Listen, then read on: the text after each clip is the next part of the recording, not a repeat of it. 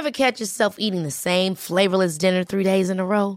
Dreaming of something better? Well, HelloFresh is your guilt-free dream come true, baby. It's me, Kiki Palmer. Let's wake up those taste buds with hot, juicy pecan-crusted chicken or garlic butter shrimp scampi. Mm. Hello Fresh. Stop dreaming of all the delicious possibilities and dig in at HelloFresh.com. Let's get this dinner party started.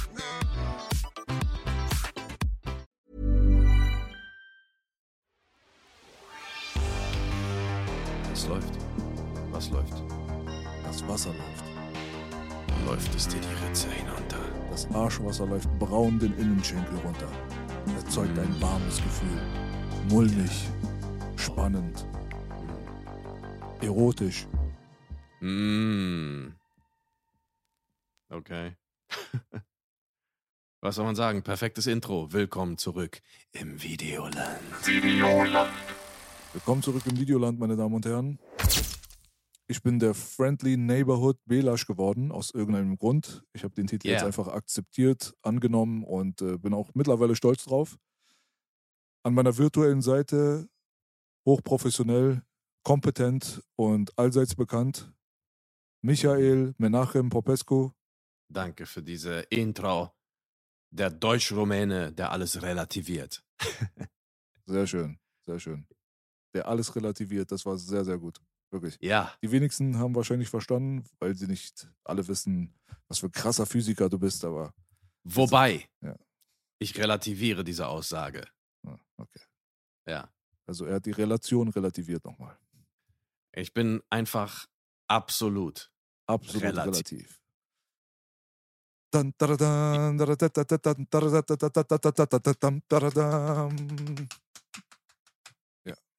Jawohl, sehr schön. Fanfare. Fanfare. Direkt auf der Plauze.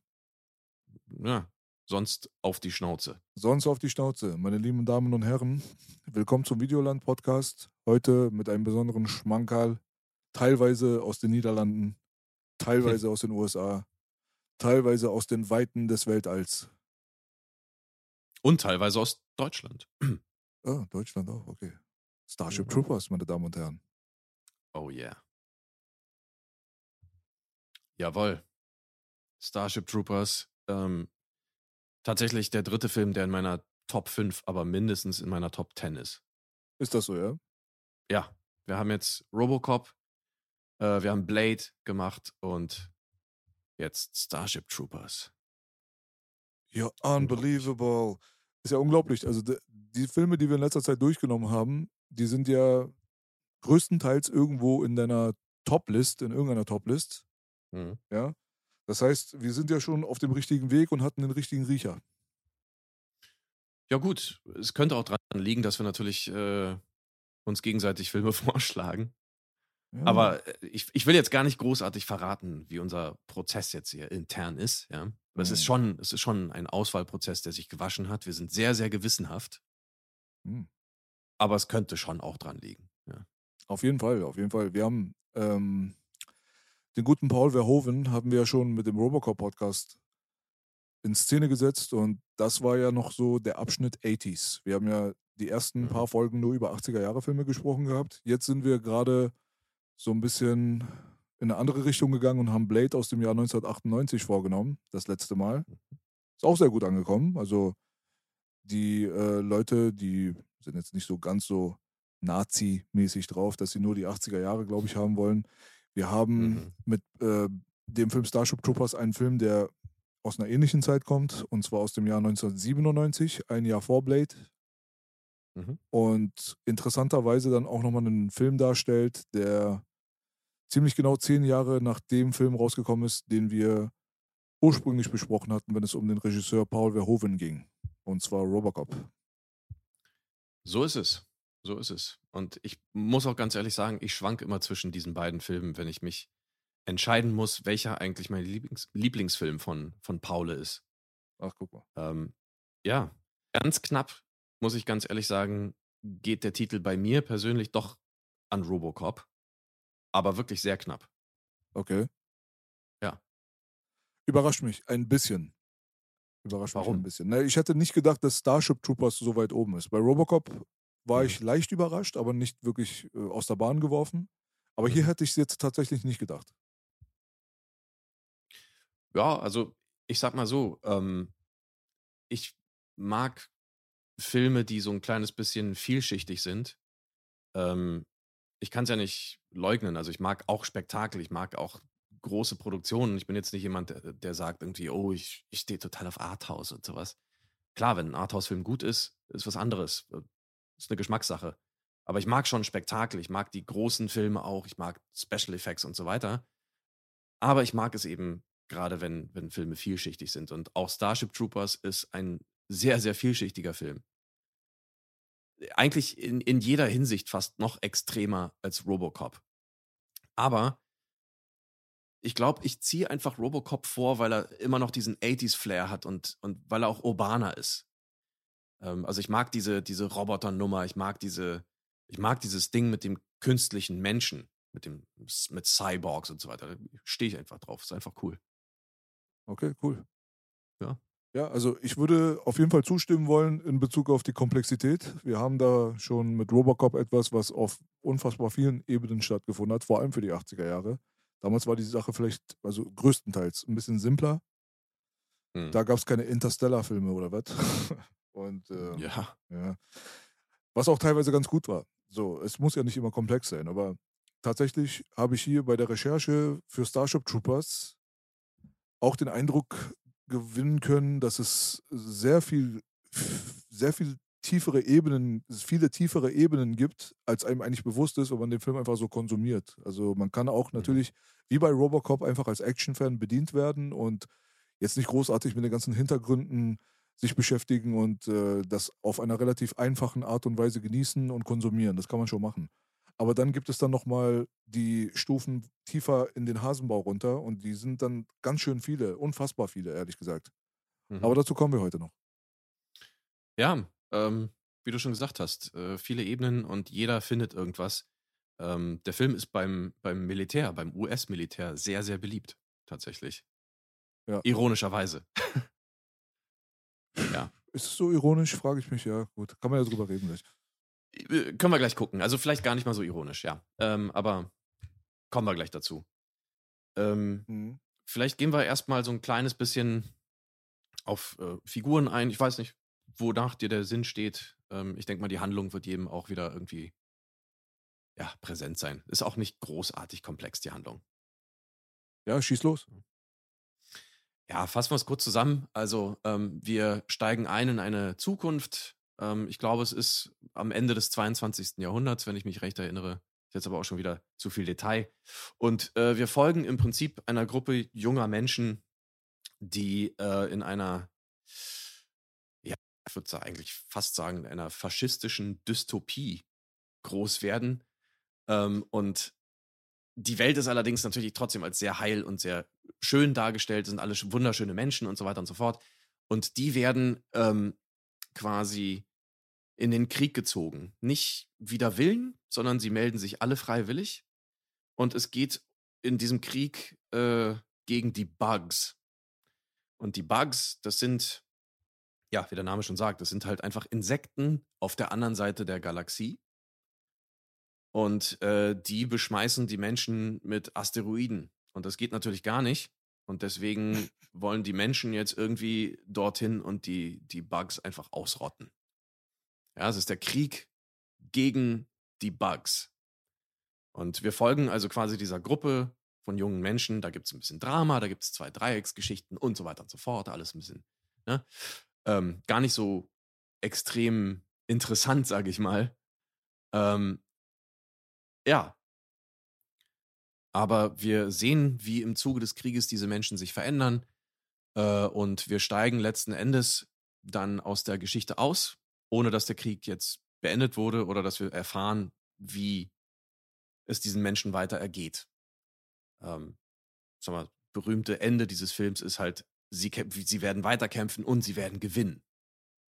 Ja. Ähm, ich lasse das einfach mal so stehen. So relativ wenig Details, weil wir kommen vielleicht durch die ganzen ähm, Interpretationen oder ganzen Ebenen vielleicht noch ein bisschen auf die, auf die Details. Aber das ist im Prinzip das Ding. Krieg gegen die Bugs. Oder wie Paul Verhoeven sagen würde, gegen die Bugs. Die Bugs. Die Bugs. die Bugs. Ja. Ja, das ist auch eine schöne kleine Zusammenfassung gewesen. Ähm, CGI statt sehr gelungene Zukunftsvision direkt am Anfang. Merkt man schon, man hat es mit einem Film zu tun, der sehr, sehr viele Computereffekte benutzt hat. Viele VFX-Shots. Und Mhm. äh, mein erster Eindruck, nachdem ich den Trailer gesehen habe, und da sind wir auch wieder bei dem Blade-Podcast von äh, letztem Mal. Mhm. Da hatte ich ja auch schon mal den Trailer gesehen, irgendwo nebenbei. Das war aber jetzt nicht so, da hatte ich mich nicht besonders auf den Trailer konzentriert. Das war so eher aus dem Augenwinkel und dachte mir, ja, ist wahrscheinlich Mhm. ein bisschen peinlich. Wesley Snipes macht hier jetzt auf Hongkong-Typ so mit, äh, weißt du, mit CGI-Blut, was scheiße aussieht. So. Mhm. Und dann saß ich im Kino und hatte das Erlebnis meines Lebens. Das Kinoerlebnis meines Lebens. Mhm. Noch nie so überrascht worden, nicht vorher, nicht nachher. Ähnliches Gefühl auf Platz zwei bei Starship Troopers. Und zwar waren wir mit der Schule, waren wir damals im Kino Mhm. Und haben uns irgendeine Scheiße reingezogen, von der ich nicht mal mehr weiß, was es war. Es könnte irgendwas Batman und Robin vielleicht sogar gewesen sein oder so. Irgend so ein Scheiß. Also Mhm. es war irgend so ein Scheißfilm. Und äh, da kam dieser Starship Troopers Trailer und wir haben uns wochenlang über diesen Trailer lustig gemacht. Wochenlang. Wirklich kein Mhm. Spaß. Also da so dieses cheesy Acting, so man hatte so das Gefühl, so als wenn du schlechte Schauspieler hast, die schlecht inszeniert aus irgendeiner Melrose Place oder Beverly Hills 90210 Ecke raus extrahiert wurden, äh, irgendwie in so, so einem Pseudo-Star Trek-Universum dann untergebracht wurden. Mhm. Und sich, das, das kam einfach so unfassbar peinlich rüber, dieser Trailer. Mhm. Mein Empfinden von damals, wie gesagt, ja. So. Ja, ja. Dass wir uns vor allem über diese Tattoo-Szene so, yeah, und so, weißt du, wie die das so in die Kamera gehalten haben. Wir dachten, also, das, das ist einfach schrecklich peinlich. Das ist so Next Level Cringe, würden die Jugendlichen heutzutage sagen. Mhm. So hat man diesen Film halt so betrachtet und dann kam dann unser Lehrer dann und meinte, ja, ich habe mir Starship Troopers im Kino reingezogen und so und äh, toller Film und so. Unser Mathelehrer Herr Pole, Mhm. der, ähm, der Power Ossi, der uns immer wieder erzählt hat, wie er aus der DDR abgehauen ist. Mit seiner Bosshose und ehemaliger Amateurboxer, hat direkt am ersten Tag die erste Schelle verteilt und äh, wir haben auf jeden Fall eine Menge, Menge Spaß gehabt mit der Pole. So, Mhm. ähm, im positiven und negativen Sinne. Ja, so wie sich das gehört. Genau, ne? Und Ja. der hat uns von Starship Troopers erzählt und wir lachen uns kaputt. So, dieser peinliche Film, so wir haben den Trailer gesehen und er sagt, der ist gut. Er sagt, nee, der ist wirklich gut und so. Mhm. Ach, was auch immer. Und irgendwann hat man den Film dann einfach mal geguckt, so weil man irgendwie Langeweile gehabt hat und dachte sich dann, ach du Scheiße, Mhm. den hätte ich gerne im Kino gesehen. Mhm. Ich wäre damals nicht reingekommen, ich war zu jung. Also es Ja. gab sowieso keine Chance, den zu gucken. Im Jahr 1997 hätten die mich, glaube ich, noch nicht als 18 durchgehen lassen. Ich müsste mal selber Mhm. zählen, aber vielleicht auch schon. Aber ist ja auch egal. Hauptsache, man hat es da verpasst und ich habe das echt bereut. Und es ist einer der Filme, äh, eigentlich der einzige Film zusammen mit ähm, Guardians of the Galaxy, Mhm. den ich im Kino nicht gesehen habe, den ich im Nachhinein gesehen habe und wirklich äh, ein bisschen traurig darüber war, dass ich das nicht auf der großen Leinwand erlebt habe. Ja, das kann ich total nachvollziehen. Ähm, bei Starship Troopers hatte ich auch ein absolutes Aha-Erlebnis, aber ich hatte den Trailer vorher nicht gesehen. Ähm, ich bin reingegangen mit einem Schulfreund damals ähm, und wir sind beide reingegangen aufgrund des Posters. Oh. Ja, weil das Poster war nämlich in Deutschland, ich weiß nicht, ob das auch so in Amerika und so gleich war, aber hier in Deutschland war das einfach nur dieser Helm von, von den Starship Troopers halt mit so einem Insektenbein, was durch den Helm ging, so. So aufgespießt, der Helm, weißt du? Aha. Das war das deutsche Filmposter und ich dachte mir so, oh mein Gott, Alter, was ist das denn? Und dann habe ich natürlich gesehen, okay, wer hat Regie geführt? Oh. Oh. The Paul. Der Paule. Da muss man noch rein. Und dann war ich auch wieder ein paar Mal in diesem Film. Ich weiß nicht, ob drei oder viermal. Aber der Film hat mich kaputt gemacht. Damals, Ja. wo man sich es noch leisten konnte, dreimal in einen Film reinzugehen. Ja, so ist es. ja. Heutzutage gehe ich auch fast nicht mehr ins Kino, sage ich ganz ehrlich, weil ich bin einfach unfassbar genervt von, von äh, weißt Handys, die vor einem irgendwo in der Reihe weiter vorne irgendwie rausgeholt werden. Du, es lenkt einfach immer ab so. Und jeder hat sein scheiß Handy in der Tasche. Und irgendwie ist die Wahrscheinlichkeit immer sehr hoch, dass irgendein Arschloch das Handy rausholt, so mit einem Film und dann jetzt unbedingt irgendeine WhatsApp-Nachricht be beantworten muss, ne? Und das ist ja noch Ah. das allergeringste Problem. So, da gibt es ja auch ganz andere Sachen. Also mich nervt es einfach mittlerweile sehr. So sehr, dass ich einfach leider mich nicht mehr so auf den Film konzentrieren kann, obwohl ich Kino liebe. Mhm. Mich nervt der motherfucking Preis. Also ganz ehrlich. Ja, das auch, das auch, ja. Was soll das, Alter, ganz ehrlich. Also hier Mercedes-Benz Arena Mhm. oder nicht Arena, sondern das Kino auf dem Mercedes-Benz-Platz ist wirklich gut. ja, also Mhm. du denkst, du sitzt in, in einer Couch und bequem und alles schön neu, groß.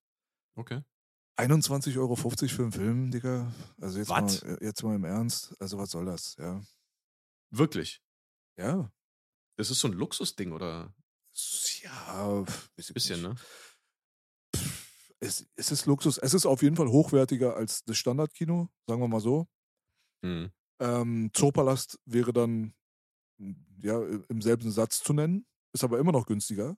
Auch das Kino Mhm. 1. Ja, die haben da sogar so eine 50-Euro-Karte, da kannst du fünfmal in den Film rein. Das ist schon echt fair. Okay, ja. Und die, die ähm, rechnen zum Beispiel auch Kinder immer noch ab, weißt du? Also bis 14 Jahre giltst du noch als Kind quasi, mehr oder weniger. Ah, okay, Und okay. Äh, bei, bei den anderen Kinos mittlerweile bist du ab 12 ja schon ein Erwachsener. Ja. ja. Ja. Super. Im Durchschnitt, Ja, also sehr schön. der Durchschnittspreis heutzutage im Kino für eine Mhm. normale Karte sind 11 Euro. So, Okay. das ist für einen Standardfilm in 2D. Solltest Ja, du ja. einen 3D-Film haben, eventuelle Überlänge, wird er Mhm. überall immer nochmal raufgeklatscht. Solltest ja. du dann auch nicht ganz vorne sitzen wollen, sondern weiter hinten, wirst du auch nochmal ein, zwei Euro extra los. Ja, Loge und Parkett, klar. Genau. Und das Mhm. summiert sich und läppert sich und dann hast du dann halt nochmal so den Zenit der ganzen Sache mit dem Mercedes-Benz-Kino mit 21,50 Euro für eine Karte für Erwachsene und 14,50 Euro für eine Karte für Kinder. Eieiei. Ja, also die Hoffnung ist zumindest, dass man vielleicht ähm, ja, bisschen anderes Publikum da hat. Die, weißt du, wenn es jetzt irgendwie so teuer ist, die dann einfach sagen, okay, ich muss meine 21,50 Euro auch irgendwie nutzen und konzentriere mich jetzt mal auf den Film so. Weiß ich nicht. Vielleicht auch nicht. Also, ich glaube nicht. ja. Ja, ja aber das ist der Grund. Ja, Ja, es es ist eine Frechheit. ist eine also Frechheit. Preis ist scheiße. Und ähm, wie gesagt, also ja, es, irgendwie macht es mir auch keinen wirklichen Spaß mehr so. Also wenn vielleicht ganz früh oder ganz spät so, wenn ganz wenige Leute da sind, dann ist die Chance geringer, dass halt irgendein, irgendein Arschloch da drunter ist, weißt du? Ja, klar. Also während der Pandemie hattest du fast überall 5 bis 6 Euro Pauschalpreis bei den Mhm. Standardkinos, weil halt einfach auch nichts lief. Ich meine, ja, Ja. wenn du keine K- Filme anbieten kannst, dann hast du auch wahrscheinlich keine Interessenten. Trotzdem muss ich dazu sagen, wäre das das Modell, was ich persönlich als äh, das äh, Arschretter-Modell für die Kinos eigentlich, wenn ich jetzt so der Diktator wäre, der Faschist, Mhm. ähm, dann würde ich definitiv äh, die Kinos komplett ummodellieren und eine ganz komplette Reformation irgendwie einführen. Ich würde sagen, ey, weißt du was, macht es wirklich günstig, gib den Leuten für 6 Euro einen Film, 6, 7 Euro, wie auch immer, so, aber nicht mehr. Und achtet auf jeden Fall darauf, dass Popcorn, Wasser vor allem, vor allem Wasser und äh, Softdrinks und so weiter radikal im Preis reduziert werden und dadurch dann natürlich mit der Hoffnung, dass viel mehr auch Tickets dann rausgehen, dass die Kinoseele halt voll sind im Gegensatz zu heute. Es ist halt nie voll, weil es einfach zu teuer ist. Und dass die Leute dann nicht immer, immer ihre Rucksäcke irgendwie mit reinschmuggeln, wo die dann halt ihre Getränke Mhm. reinpacken oder wie auch immer. Weil wenn du wirklich original 6 Euro für ein stilles Wasser bezahlst in einem Kino, da muss man sich echt fragen, welcher absolute Schwachkopf auf welchen Drogen solche Sachen überhaupt, weißt, wer hat das sich ausgedacht? Was soll das? Wer nimmt 6 Mhm. Euro für ein stilles Wasser und dann aber 4 Euro für ein Bier? So, das ist einfach Schwachsinn. Äh, Also ich würde mich freuen. Aber ähm, ich glaube, das hat auch teilweise damit zu tun, dass ähm, mittlerweile die Studios und gerade die großen Studios einfach unglaublich äh, große Teile des, des Preises sozusagen oder des Geldes einer Kinokasse für sich beanspruchen. Ähm, ich weiß, dass Disney, glaube ich, Spitzenreiter ist. Wenn also Disney-Filme im Kino äh, laufen, dann geht ein sehr großer Teil der Kinoeinnahmen eben direkt zu Disney und die Kinobetreiber selber haben davon nicht mehr viel. Deswegen müssen die, also die sind darauf angewiesen, diese Preise so hoch zu machen, sonst können die gleich zumachen, weißt du?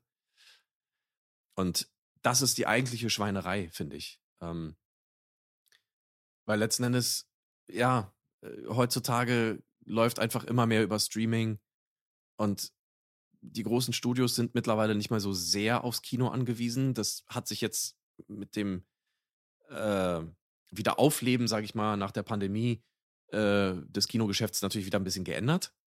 Also das Kino bringt nach wie vor dann doch wieder ein bisschen mehr Geld, aber es sind halt einfach diese eisernen Bedingungen von den großen Studios, denen sich die Kinobetreiber eben auch beugen müssen. Und das ist ein großes, großes Problem. Ähm, die, die Preise so gering zu machen, das können die teilweise dann nicht machen. Also selbst wenn du jetzt der Diktator von Deutschland wärst, könntest du im Prinzip nicht einfach sagen, ja, wir machen jetzt wieder 6 Euro pro Film, weil dann würdest du im Prinzip gar nicht erst, also du würdest wahrscheinlich im Minus sein. Du müsstest das Kino subventionieren. Weißt du? Es geht natürlich nur, wenn ich der faschistische Diktator der Welt bin, ist ja wohl klar. Also Ja, okay. Okay. Ja, dann ja. Dann ja. scheiß ich drauf, was diese Filmstudios alle wollen, die können mich am Arsch lecken. Kino 6 Euro und jetzt halt dein Maul. Also ich würde tatsächlich ein ähm, paar Sachen auch ändern wollen. Und es gibt ja schon, selbst in den USA, Kinos, die das ungefähr so machen. Ähm, Kinos, die sehr konsequent darauf achten, dass die Hausordnung eingehalten wird. Das heißt, wenn irgendjemand sein Handy rausholt und da sind Leute, die sehen das, dann wird derjenige rausgeschmissen. Konsequent. Sowas zum Beispiel. Äh, alte Filme wieder aufführen. Ich würde ich würd einfach nur alte Knaller wieder aufführen, weil ich glaube, das Interesse ist sehr, sehr groß an alten Filmen. Ich würde persönlich sehr gerne irgendwie, weiß ich nicht, mir fallen auf Anhieb irgendwie 20 Filme ein, die ich sehr gerne im Kino sehen würde, weißt du? Und dann hättest du vielleicht auch die Chance, dann mal wieder Starship Troopers mal im Kino zu sehen. Mhm. Äh, Aber gut, äh, ist egal. Äh, Ich habe es auf jeden Fall damals ein paar Mal äh, im Kino gesehen. Dieses Meisterwerk von Paule. Und äh, ich bin sehr froh darüber, dass ich es tatsächlich getan habe. Ähm, wir können mal darüber reden, wie dieser Film erstmal überhaupt angekommen ist. Er war ja leider kein sehr großer Erfolg, ne? Mhm. Also, ähm, da gab es ja ein paar vernichtende Kritiken, die dann ähm, aus Amerika auch über den großen Teich geschwappt sind zu uns. Und hier wurde im Prinzip das aufgegriffen, ohne den Film tatsächlich selber zu gucken. Habe ich irgendwie mitbekommen. Und dann hieß es plötzlich, ja, äh, unser guter, unser guter Paule hat jetzt plötzlich hier so einen reaktionären, kriegsverherrlichenden, faschistoiden Film gemacht. Ja, ja. Ja, unglaublich, aber wahr. Dieser Film wurde tatsächlich genau so wahrgenommen von professionellen Filmkriti Filmkritikern. Mhm. Ich, ich kann mir nicht vorstellen, wie irgendjemand, der sich Filmkritiker nennt und irgendwie Filmsprache versteht oder auch überhaupt nur ein Gehirn hat, sage ich mal, diesen Film so dermaßen falsch deuten kann. Aber ja, Paule wurde auch selbst als ein Nazi betitelt. ja, ja. Das ist unglaublich. Also es sind auch teilweise so äh, Ecken wie New York Post oder New York Times oder wie auch immer. Also es waren auch jetzt gar Ja, nicht so unbedingt nur Filmkritiker, sondern halt, es sind ja dann Filmkritiker, die natürlich dann die Kolumnisten sind, aber ich Mhm. meine halt so Mainstream-Outlets, einfach irgendwelche Blätter, die Traditionsblätter der USA darstellen halt, ne? Ja, also sehr erstaunlich. Ähm, aber das Ding ist, ich habe mich dann immer gefragt, war das nicht vielleicht so ein kleines bisschen ein, ein Torpedieren dieses Films? Weil letzten Endes ist dieser Film ja auch in einer Phase rausgekommen, ähm, wo es ja eigentlich so ein bisschen kriegsverherrlichende und Amerika verherrlichende Filme gab. Und jetzt kommt plötzlich dieser Film, der ein, eine Top-Produktion ist, mit über 100 Millionen Dollar Budget, der eigentlich nicht das ist, sondern eigentlich so ein bisschen bitterböses Gegenteil dessen. Habe ich mich tatsächlich mal gefragt, ob das jetzt nicht vielleicht irgendwie so ein bisschen Sabotage von, von Seiten der Filmkritiker war, deswegen. Aber muss auch nicht sein. Who knows? Who knows? Also ich ähm, finde, das ist ein sehr komplexes Thema und ähm, es wird, glaube ich, viel geschauspielert, auch in mancherlei Hinsicht in Bezug auf die Leute, die A, an der Produktion dieses Films beteiligt sind und B, auf der anderen Seite dann quasi die Pseudo-Antagonisten darstellen, die solche Art von Kritik in den Raum geworfen haben. Ich habe mir Mhm. den Audiokommentar zum Beispiel äh, von dem Film da nochmal reingezogen und bin halt äh, schon sehr, sehr erheitert und auch gut entertained worden, alleine nur, weil es mittlerweile so mein Lieblingsduo geworden ist. Also Paul Neumeier und ähm, Ed Neumeier. Ed Neumeier, sorry. Äh, äh, Ed Neumeier und äh, der gute Paul Verhoeven. Ja. Mhm. das ist ein, einfach ein spektakuläres Dreamteam, wenn sie beide den Audiokommentar sprechen. Beim Robocop-Film zum Beispiel, und da wäre es halt interessant mal zu wissen, welcher Audiokommentar, nicht welcher Film zuerst gedreht wurde, sondern welcher Audiokommentar als erstes aufgenommen wurde für die Blu-ray. Da Mhm. dachte ich mir die ganze Zeit, ey Ed, halt doch mal die Fresse. So, weißt du, la- unterbrich doch mal nicht die ganze Zeit Paule. So, Paule will was sagen und dann jumpst du dazwischen und dann Wow. hat Paule einfach die mieseste Rache jetzt aller Zeiten nochmal durchgezogen.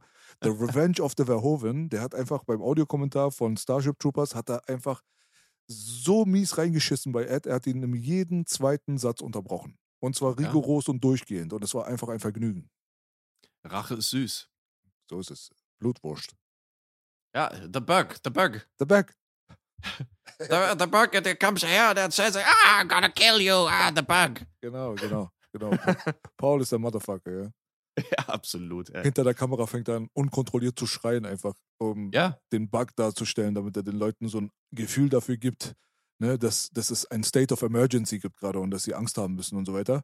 Und Ja. als er genau das beschreibt dann beim Audiokommentar, da, wo wahrscheinlich der Audioingenieur des Audiokommentars noch nichts, noch nie irgendwas von einem Kompressor oder einem Limiter oder sowas gehört hat, da fängt er an, genau so dann nochmal zu schreien, aber das war so laut und übersteuert. Also, äh, ich, hab, ich musste mir echt die Kopfhörer aus dem Ohr rausnehmen halt, ne? mhm. Alter, das war schon funny. ja, der Mann ist getrieben. Ähm, also, ich habe ja das Making-of natürlich auch ein paar Mal geguckt und so und wie der da mit dem Besen im Prinzip, also er hält den Besen hoch, damit die eine Blickachse haben. Der Besenkopf ist im Prinzip äh, der Kopf von dem Bug, von dem Bug. Bug. Äh, und er kommt dann quasi auf, auf Denise Richards zu in der Szene, wo sie dann halt äh, in dieser Höhle sind mit dem, mit dem Brain Bug, ja. Und er geht einfach dahin und sagt, ah, I'm, I'm the bug, I'm gonna kill you, ja. Und sie muss die ganze Zeit hochgucken auf diesen Besenstiel und reagieren und so. es, ist, es war einfach das Geilste. So, und er ist einfach so dermaßen hundertprozentig dabei, so. Ja, Mann, das gefällt mir an ihm. Ja, er ist mit Herz und Seele ist einfach Filmemacher und äh, er ist aber auch, er hat auch noch was dahinter. Und vielleicht können wir darüber kurz mal sprechen, wenn wir schon gerade bei ihm sind. Mhm. Ähm, und das ist sehr wichtig zu wissen, ähm, als Hintergrund für diesen Film. Der Mann ist ja quasi geboren worden und groß geworden, hat in seiner Kindheit noch ähm, quasi die Nazi-Angriffe auf sein Heimatland erlebt. Ja, ähm, ich glaube 1938 geboren, wenn ich mich jetzt nicht äh, total täusche. Ähm, und natürlich hat er im Prinzip die, die Nazi-Angriffe auf, auf die Niederlande mitgemacht und, und er, er kann kein Nazi sein, er kann kein Faschist sein. Ganz im Gegenteil, ähm, ist er auch nicht. Er ist ein sehr liberaler Mensch. Er hat zwar gewisse Vorlieben, die ein bisschen, wie soll ich sagen, also heutzutage kannst du ja nicht liberal sein, wenn du zum Beispiel auf Gewalt in Filmen stehst. Ganz übertrieben gesagt. Aber er war halt immer so, dass er sehr auf Gewalt in Filmen stand.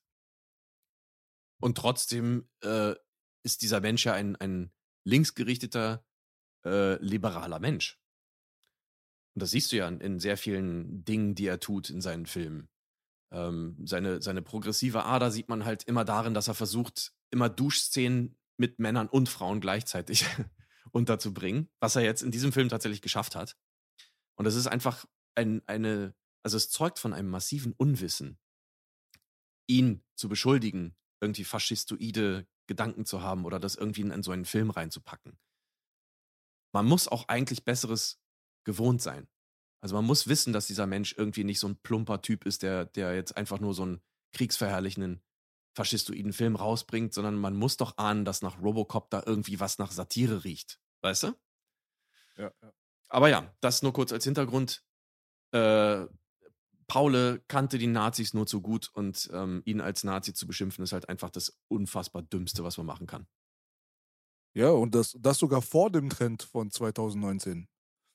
Wo dann auf einmal jeder Nazi wurde hier in Deutschland. Aber das ist jetzt eine andere Story für einen anderen Tag. Aber ich weiß, was du meinst. Ich habe mir das auch reingezogen. Und seine Erfahrungsberichte aus seiner Kindheit und so weiter, die sind auch Mhm. spannend. Also die sitzen da und essen irgendwas und dann explodiert eine Bombe direkt Ja. im Nachbarhaus. Und äh, die ganzen Scherben fliegen dann auf deren Tisch und die hatten sowieso kaum was zu essen, haben da, glaube ich, Rettich gegessen einfach nur. Also, weil es einfach nichts anderes gab und so. Hm. Und äh, das sind halt so Erlebnisse, wo wir ja letztes Mal davon gesprochen haben, dass er eigentlich aus, äh, aus Holland kommt und äh, nicht so Mhm. viel Gewalt erlebt hat und so weiter. In der frühen Kindheit dann schon, ne? Ja. weil Krieg, man geht raus und dann hat er beschrieben, dass da halt Leichenberge s- teilweise lagen und äh, solche Sachen, die sind halt natürlich höchste Form von Gewalt und viel krasser als Ghetto. Also Krieg ist immer eine Stufe über Ghetto. Ja, also dem sind quasi in der Kindheit die V2-Raketen um die Ohren geflogen. Weißt du? Und wie gesagt, also allein nur das zu wissen, reicht ja schon, um sich vielleicht mal zu hinterfragen, so, oh, ist dieser, ist dieser Typ wirklich irgendwie, macht er jetzt einen faschistoiden Film? Verherrlicht er das? Ich gucke mir den lieber nochmal an, bevor ich so einen Schwachsinn einfach schreibe. Ja, gut, also äh, Nazi, darum geht es ja erstmal. Also, dass er ein Nazi ist oder ein Nazi-Befürworter ist, ich denke mal, das ist der größte Schwachsinn. Faschistoid kann es ja trotzdem sein, auch wenn du auf der anderen Seite, weil ich meine, letztendlich, es ist ja so ein gespaltenes Ding hier gerade, was ja natürlich äh, durch den Audiokommentar dann nochmal sehr deutlich wurde und durch die ganzen Interviews, die Paul Verhoeven teilweise gemacht hat.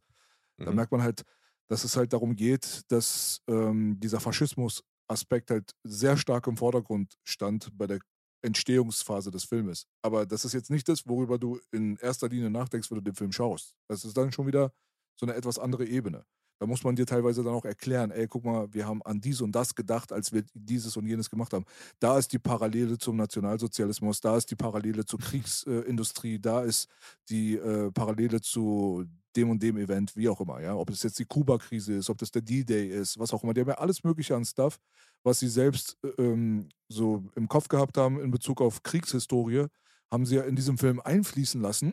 Das musst du aber erklärt bekommen. Also ich persönlich komme da nicht von alleine drauf, wenn ich mir sowas angucke. Ne? Und das ist halt auch nochmal so ein Punkt.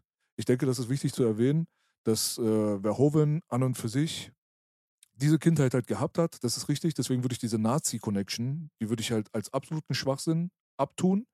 Aber trotzdem geht es ja darum, dass die amerikanische Filmemacher jetzt in dem Augenblick sind, weil sie ja für die amerikanische Industrie dann was drehen. Und die Parallelen zum amerikanischen militärischen industriellen Komplex und so weiter, die sind natürlich äh, völlig offensichtlich und die bringt Paul Verhoeven dann auch immer wieder als Thema mit an den Tisch. Da wurde dann der gute äh, Ed dann versucht, so ein bisschen abzulenken, teilweise kommt mir so vor, oder Sachen zu beschönigen, aber auch er war relativ äh, reflektiert, relativ reflektiert, aber ich hatte das Gefühl, als wenn Paul Verhoeven wirklich sehr offen und reflektiert mit äh, der Situation umgeht, dass wenn man ein faschistisches Regime gerade äh, porträtiert im Fall des Filmes Starship Troopers, was ja auch nicht sofort, äh, also einleuchtend ist, ist ja auch nicht offensichtlich von Anfang an, dass wir es da mit Faschisten zu tun haben oder so, ja. Also das ist ja auch nochmal so diese Gespaltenheit des Filmes. Man fiebert ja mit den Helden mit und möchte, dass sie erfolgreich sind und überleben und so weiter. Und es wird einem nur so ein bisschen häppchenweise vorgeworfen, dass eigentlich die Menschen in dem Fall die Aggressoren sind, die Faschisten. Ja, also vielleicht, vielleicht verbessern wir es dahingehend, ähm, es sollte zumindest sehr klar sein, dass, dass wir uns in einer totalitären Welt befinden. Das würde ich mal sagen, ist ohne Frage von Anfang an klar. Ähm, es wird auch so ein bisschen, also es, es gibt ja Parallelen zu ähm, zum Beispiel äh, 1984. Du, du siehst quasi diese, diese Medieneinspielung, ne? diese Zwischenberichte, diese Newsberichte, von denen er so ein großer Fan ist, worüber er ja auch sehr viel Satire macht und auch ein bisschen Welt, äh, die Welt quasi zeigt, die er da aufbaut in dem Film. Ähm, und man kriegt schon den Eindruck, als wäre das halt einfach die einzige Informationsquelle. Das heißt, es gibt eine Kontrolle. Äh, Der Staat ist sozusagen für alles zuständig. Du musst auch, und es wird auch oft gesagt, und es wird direkt in der Schule von Ratchek gesagt, ähm, du musst, und ich weiß nicht, ob du die englische Fassung gesehen hast, weil es gibt dort Unterschiede. Wenn du die deutsche Fassung siehst, die Synchronisation auf Deutsch ist komplett anders als das, was in, auf Englisch gesagt wird. Ach, wirklich? Ja, Was denn? das, also, ähm, wenn ich das jetzt richtig im Kopf habe, ähm, wird zum Beispiel, ähm, also es gibt eine Szene, wo Redcheck, der Lehrer, der dann später auftaucht als äh, Lieutenant, ähm, eben so ein bisschen die Gesellschaft erklärt und warum Gewalt und so weiter richtig ist und hast du nicht gesehen. Und er sagt zum Beispiel in der Originalfassung, dass äh, die Gesellschaft ja früher fast kaputt gegangen wäre aufgrund der Sozialwissenschaftler. Also im Prinzip so dieses äh, Social Justice Ding und wir machen jetzt irgendwie sonst was und das hat die Menschheit fast zerstört oder die Zivilisation. Und daraufhin sind quasi diese ähm, totalitären Kräfte, die Veteranen haben die Kraft, die Macht übernommen. Und haben quasi ein totalitäres System geschaffen. Und das funktioniert, weil es sich an dem orientiert, was der Mensch im, im Grunde seines Wesens eigentlich ist und was alle Probleme löst, nämlich Gewalt. Da sagt er, erklärt er halt auch ein bisschen, dass es ähm, der Akt des Wählens ist ja auch eine Art Ausübung von, von ähm, Gewalt ist. Wenn du so willst. Also die Gewalt über das, was passiert. Und du kriegst aber erst ein Wahlrecht, wenn du dienst, im Militärdienst. Mindestens zwei Jahre.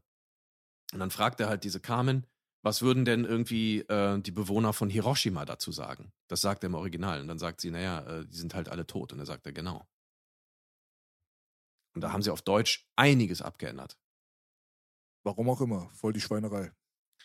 Naja, ich glaube, dass es ging darum, dass Ratchek dort eigentlich eine Welt beschrieben hat, die eigentlich eine Parallelwelt darstellt. Was wäre, wenn Hitler den, den Zweiten Weltkrieg gewonnen hätte? Dann wäre das im Prinzip so ein bisschen die Welt, die wir bei Starship Troopers sehen. Weißt du, mit den genetisch perfekten Leuten und hast du nicht gesehen, bla bla bla. Ähm, das sagt äh, Verhoeven auch selber. Mhm. Aber es ist halt wirklich, also äh, sehr interessant, dass es auf Deutsch so verändert wurde, weil ähm, letzten Endes sind die Parallelen ja auch gerade zu Nazi-Deutschland und auch zu diesen faschistoiden Dingen ja sehr, sehr deutlich. Durch die Uniform, durch die Farben, durch die Gestaltung. Du hast überall diese Abzeichen. Und irgendwann kommt ja auch äh, Neil Patrick Harris, also Karl in dem Film, komplett fast in SS-Uniform plötzlich rein. Genau. Ja, also ich würde sagen, dass es schon sehr, sehr offensichtlich war, wo, mit welcher Ästhetik und mit welcher Ideologie er sozusagen irgendwie spielt. Nur, dass es halt satirisch ist, das haben viele nicht verstanden. Hm, ja, ja, also da muss man schon ja. blöd sein, wenn man das nicht versteht. Also sowas von ja. völlig überspitzt teilweise. Ja, ja. Das ist viel offensichtlicher als bei Robocop noch mit der satirischen Komponente. Äh, würde ich auch sagen. Ähm, allerdings muss man dazu wissen, also viele Kritiker sind vielleicht auch rangegangen an den Stoff oder an den Film, weil sie im Hinterkopf hatten, es gibt ja ein Buch. Starship Troopers von Robert Heinlein. Und dieses Buch ist nicht so satirisch, mhm. sondern ganz im Gegenteil. Und es gibt Leute, die gesagt haben, ja, ähm, der Autor Heinlein hat das quasi deswegen so geschrieben, äh, weil er selber faschistoid und reaktionär war. Äh, andere sagen, nee, wir verteidigen jetzt den, der, der, hatte damit nichts zu tun, er war eigentlich ein linksgerichteter, progressiver Typ, hat das aber als Gedankenübung gemacht, quasi als was wäre, wenn. Ich überlege jetzt eine Welt, die quasi faschistisch ist, aber sie, die funktioniert. Und wenn du davon ausgehst als Filmkritiker und dir diesen Film anguckst, ich weiß nicht, vielleicht passiert das dann, dass du diese Satire nicht mitbekommst.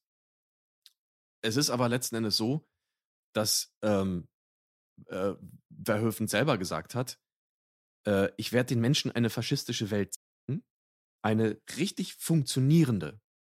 So, was wäre, wenn, wenn sie wirklich funktioniert? Aber die Wahrheit ist halt, dass sie nur dazu gut ist, um Ungeziefer zu vernichten und mehr nicht. So. Er will halt einfach die Absurdität und das Krasse an dieser Welt zeigen, warum sie nicht funktioniert und was es aus Menschen macht. Ne? Ja, hm. hat man leider nicht so verstanden. Ja, ich kann mir das ehrlich gesagt nicht so vorstellen, dass sie das nicht verstanden haben. Also ich kann mir nicht vorstellen, dass sie da so doof sind. Und äh, das ist alles eine riesengroße Heuchlerei. Also so kommt es auf mich gerade rüber. Auch dieses ganze, dieses, die Nazis waren die Bösen und wir Amerikaner waren die Guten. Also Ed Neumeier hat das, glaube ich, irgendwie 120 Mal oder so erwähnt während mhm. diesem Audiokommentar, um das, damit es auch wirklich der letzte Idiot nochmal versteht, ja böse Nazis, gute Amerikaner. Es ist halt einfach absolute Propaganda. Es ist halt nichts anderes. So. Mhm. Ob das beim Ersten Weltkrieg war, ob das beim Zweiten Weltkrieg war, ob das bei den Kriegen zwischendrin war. Wir haben es mit einer Nation zu tun, die seit der Gründung ungefähr 200 Jahre lang, acht Jahre lang keinen Krieg geführt hat. Und mhm. zwar als Aggressor. So. Und wenn dann äh, der gute Paul Verhoeven, der reflektiert genug ist, solche Sachen dann auch anzusprechen und zu sagen, ey, hallo, es geht nicht darum nur, die Nazis die ganze Zeit als Vergleich zu ziehen, wenn es um eine faschistoide oder faschistische Regierung geht, die ihre Militärmacht dazu benutzt, um territorial sich auszubreiten und die Medien dazu benutzt halt, die Menschen zu manipulieren und zu brainwashen, damit sie die Legitimation des Volkes bekommen. Das ist auch Amerika. So, das hat er auch Ja. ganz klar und deutlich so gesagt. Und das hat, glaube ich, dem guten Ed nicht geschmeckt. Und er hat das immer versucht, irgendwie abzuwürgen oder sich halt irgendwie nicht darauf einzulassen. Da merkt man schon so, wer von den beiden welche Position hier gerade erfüllt, mehr oder weniger, wenn du mich fragst, weil das einfach mit der Wahrheit nichts zu tun hat. Und das wissen wir alle auch, ja. Ähm, Im Krieg äh, stirbt die Wahrheit zuletzt und äh, zuerst und der Gewinner schreibt die Geschichte und so ein Scheiß, das kommt alles nicht von ungefähr. Deswegen. Mhm. Also die Kritik, die man zu diesem Film hat, wenn die jetzt irgendwie aus der amerikanischen Seite kommen sollte, wo man sagt, ja, das ist Kriegsverherrlichung, ja, das seid ihr. Das seid ihr. Ja. Ihr, die äh, erzählen, das ist ein kriegsverherrlichender Film. Ihr seid zuständig für die Propaganda und für das Brainwashing der kompletten Bevölkerung, damit sie ihre Kinder, ihre Söhne vor allem, in diese Kriege reinziehen. Damit sie Mhm. für euch an vorderster Front kämpfen, ohne zu wissen, was zum Teufel los ist. Das ist genau der Brainwash, der bei Starship Troopers sehr gut porträtiert wird. Genau das ist der Punkt, ja.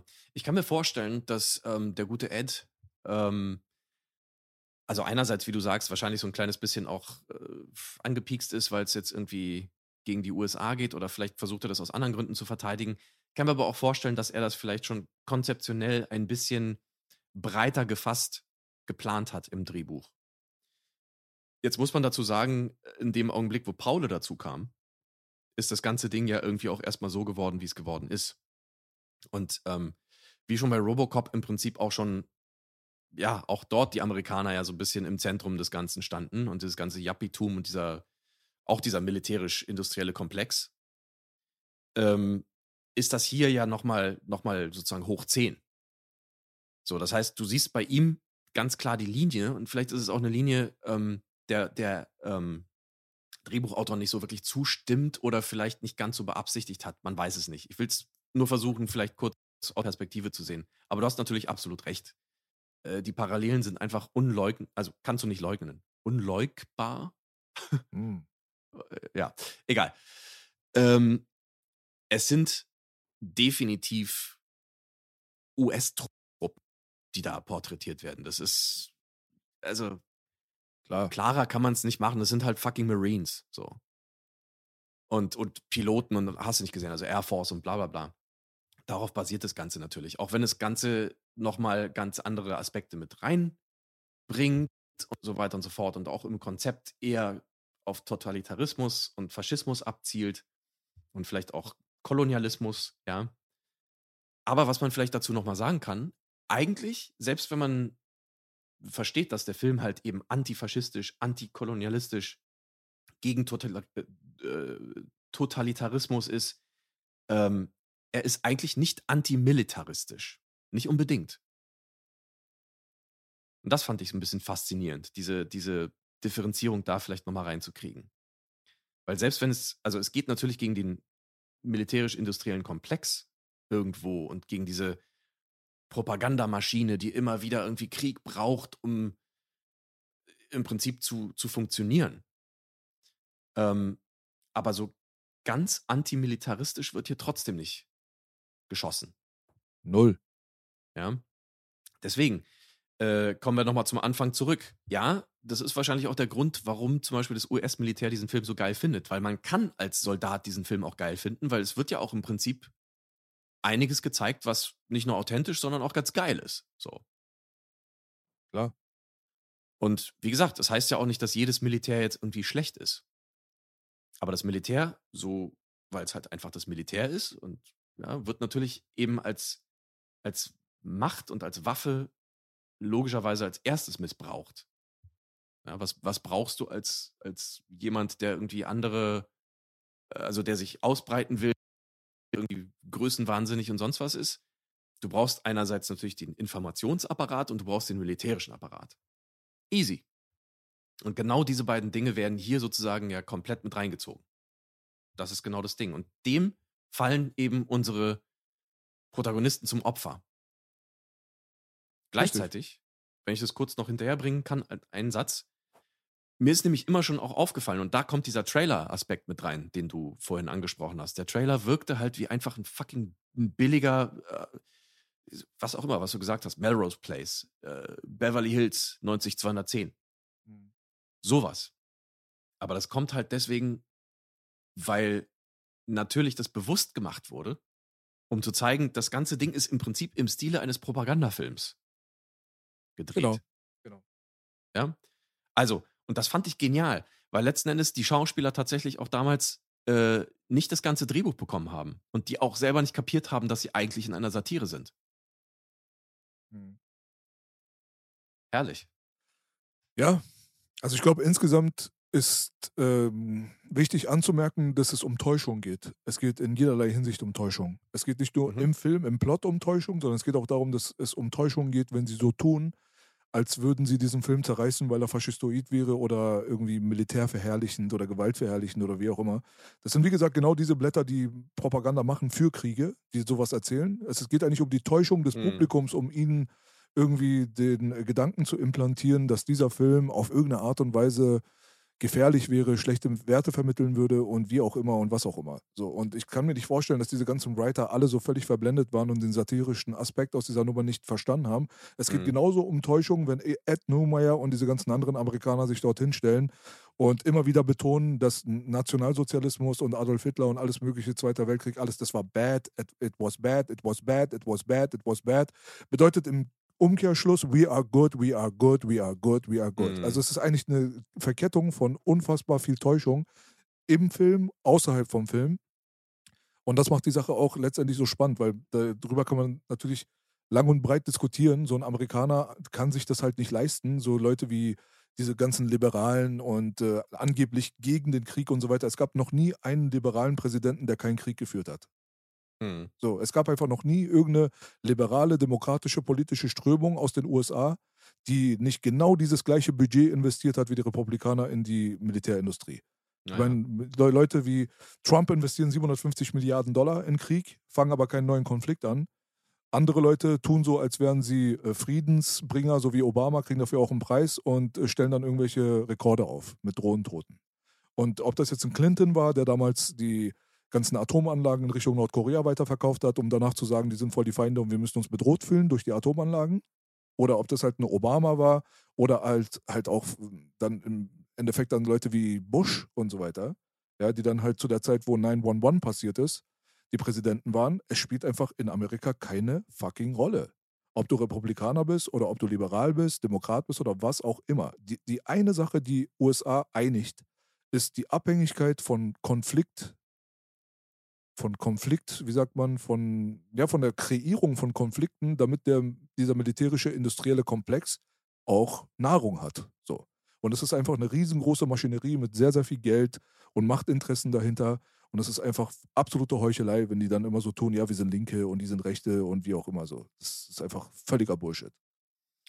Ja, da stimme ich zu. Das ist natürlich schon eine. Ähm, also, es ist jetzt natürlich sehr stark vereinfacht und vielleicht ein bisschen sehr ähm, verallgemeinert, aber tendenziell ist es ja genauso. Also, ich sehe das auch so.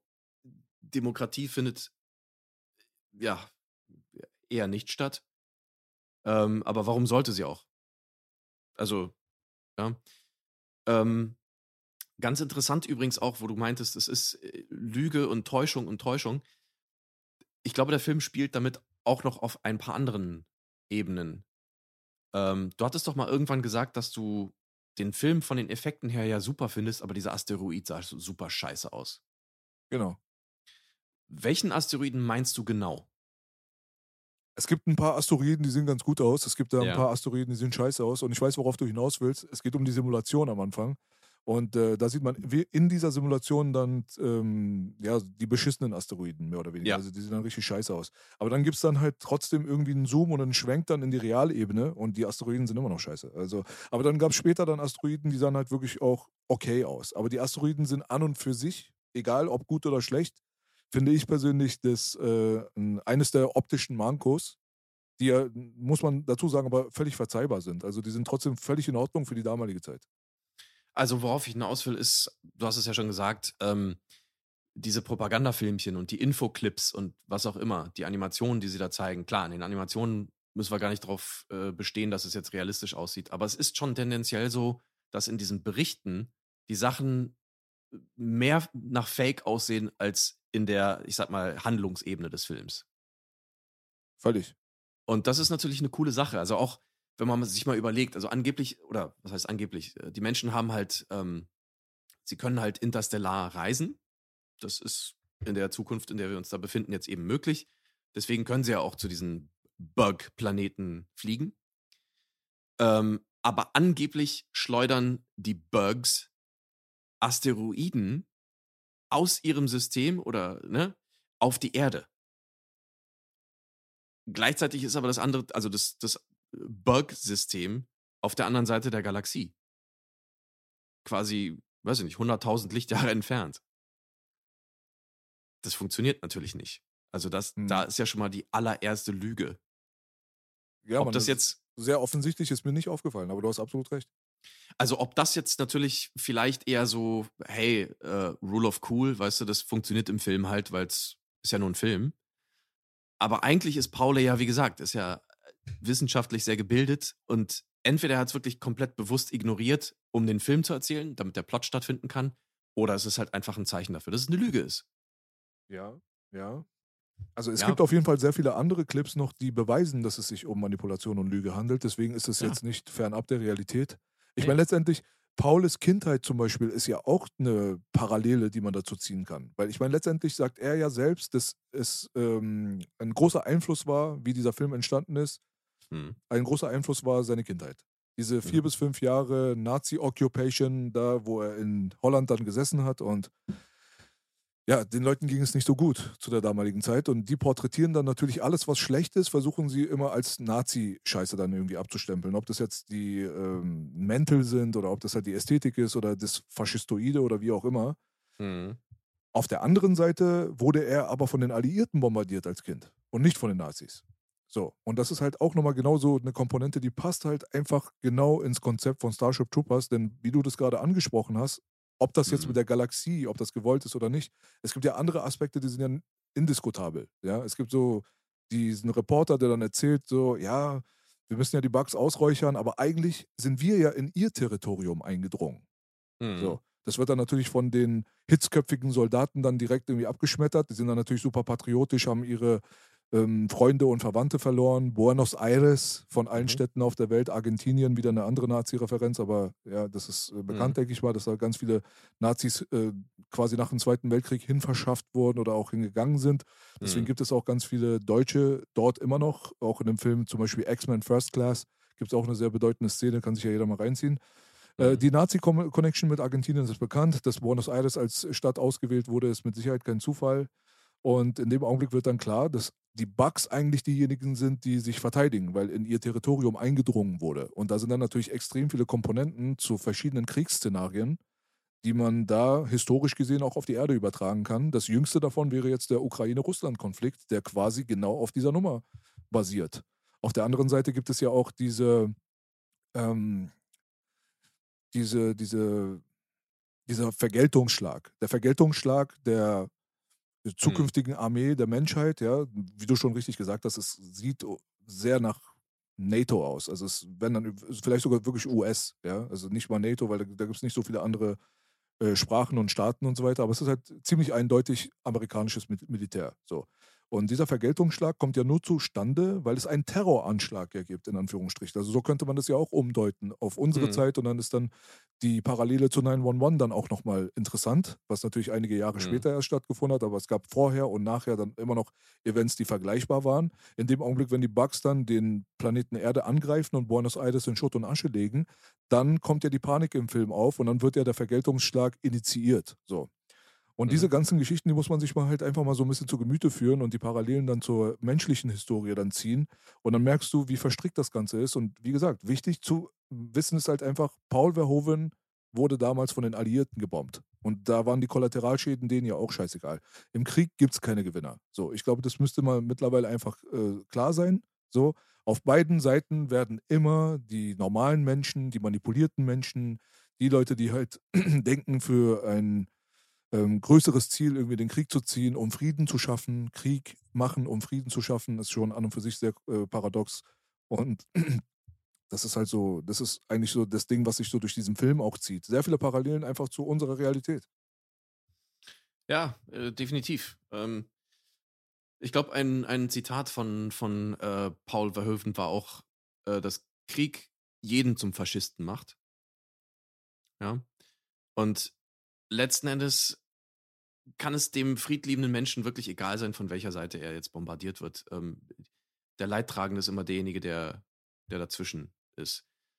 Ähm, da gab es doch mal irgendwie ein Zitat auch, ähm, das habe ich auch irgendwie nicht mehr so richtig im Kopf. Äh, ja, vielleicht komme ich da nochmal drauf.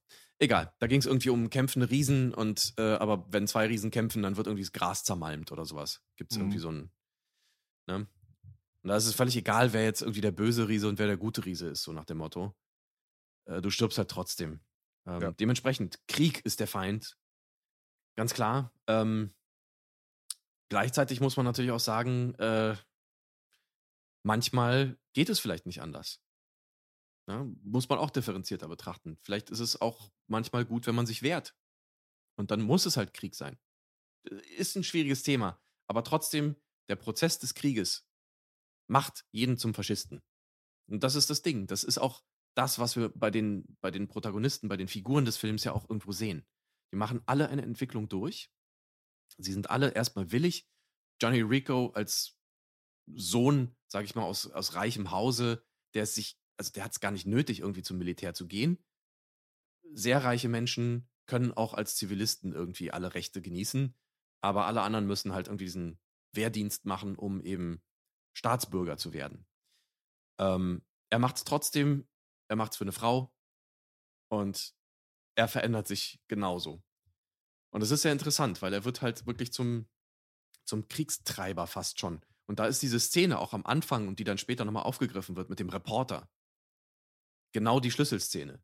In dem Augenblick, wo der Reporter sagt, ähm, manche behaupten ja auch, dass äh, die Menschen nicht ganz unschuldig sind, weil wir ja in das äh, Territorium der Bugs eingedrungen sind, kommt halt zufällig Johnny Rico vorbei und äh, er ist natürlich wütend, weil er ja der wahrscheinlichen Lüge aufgesessen ist, dass äh, Buenos Aires eben durch die Bugs dem Erdboden gleichgemacht wurde.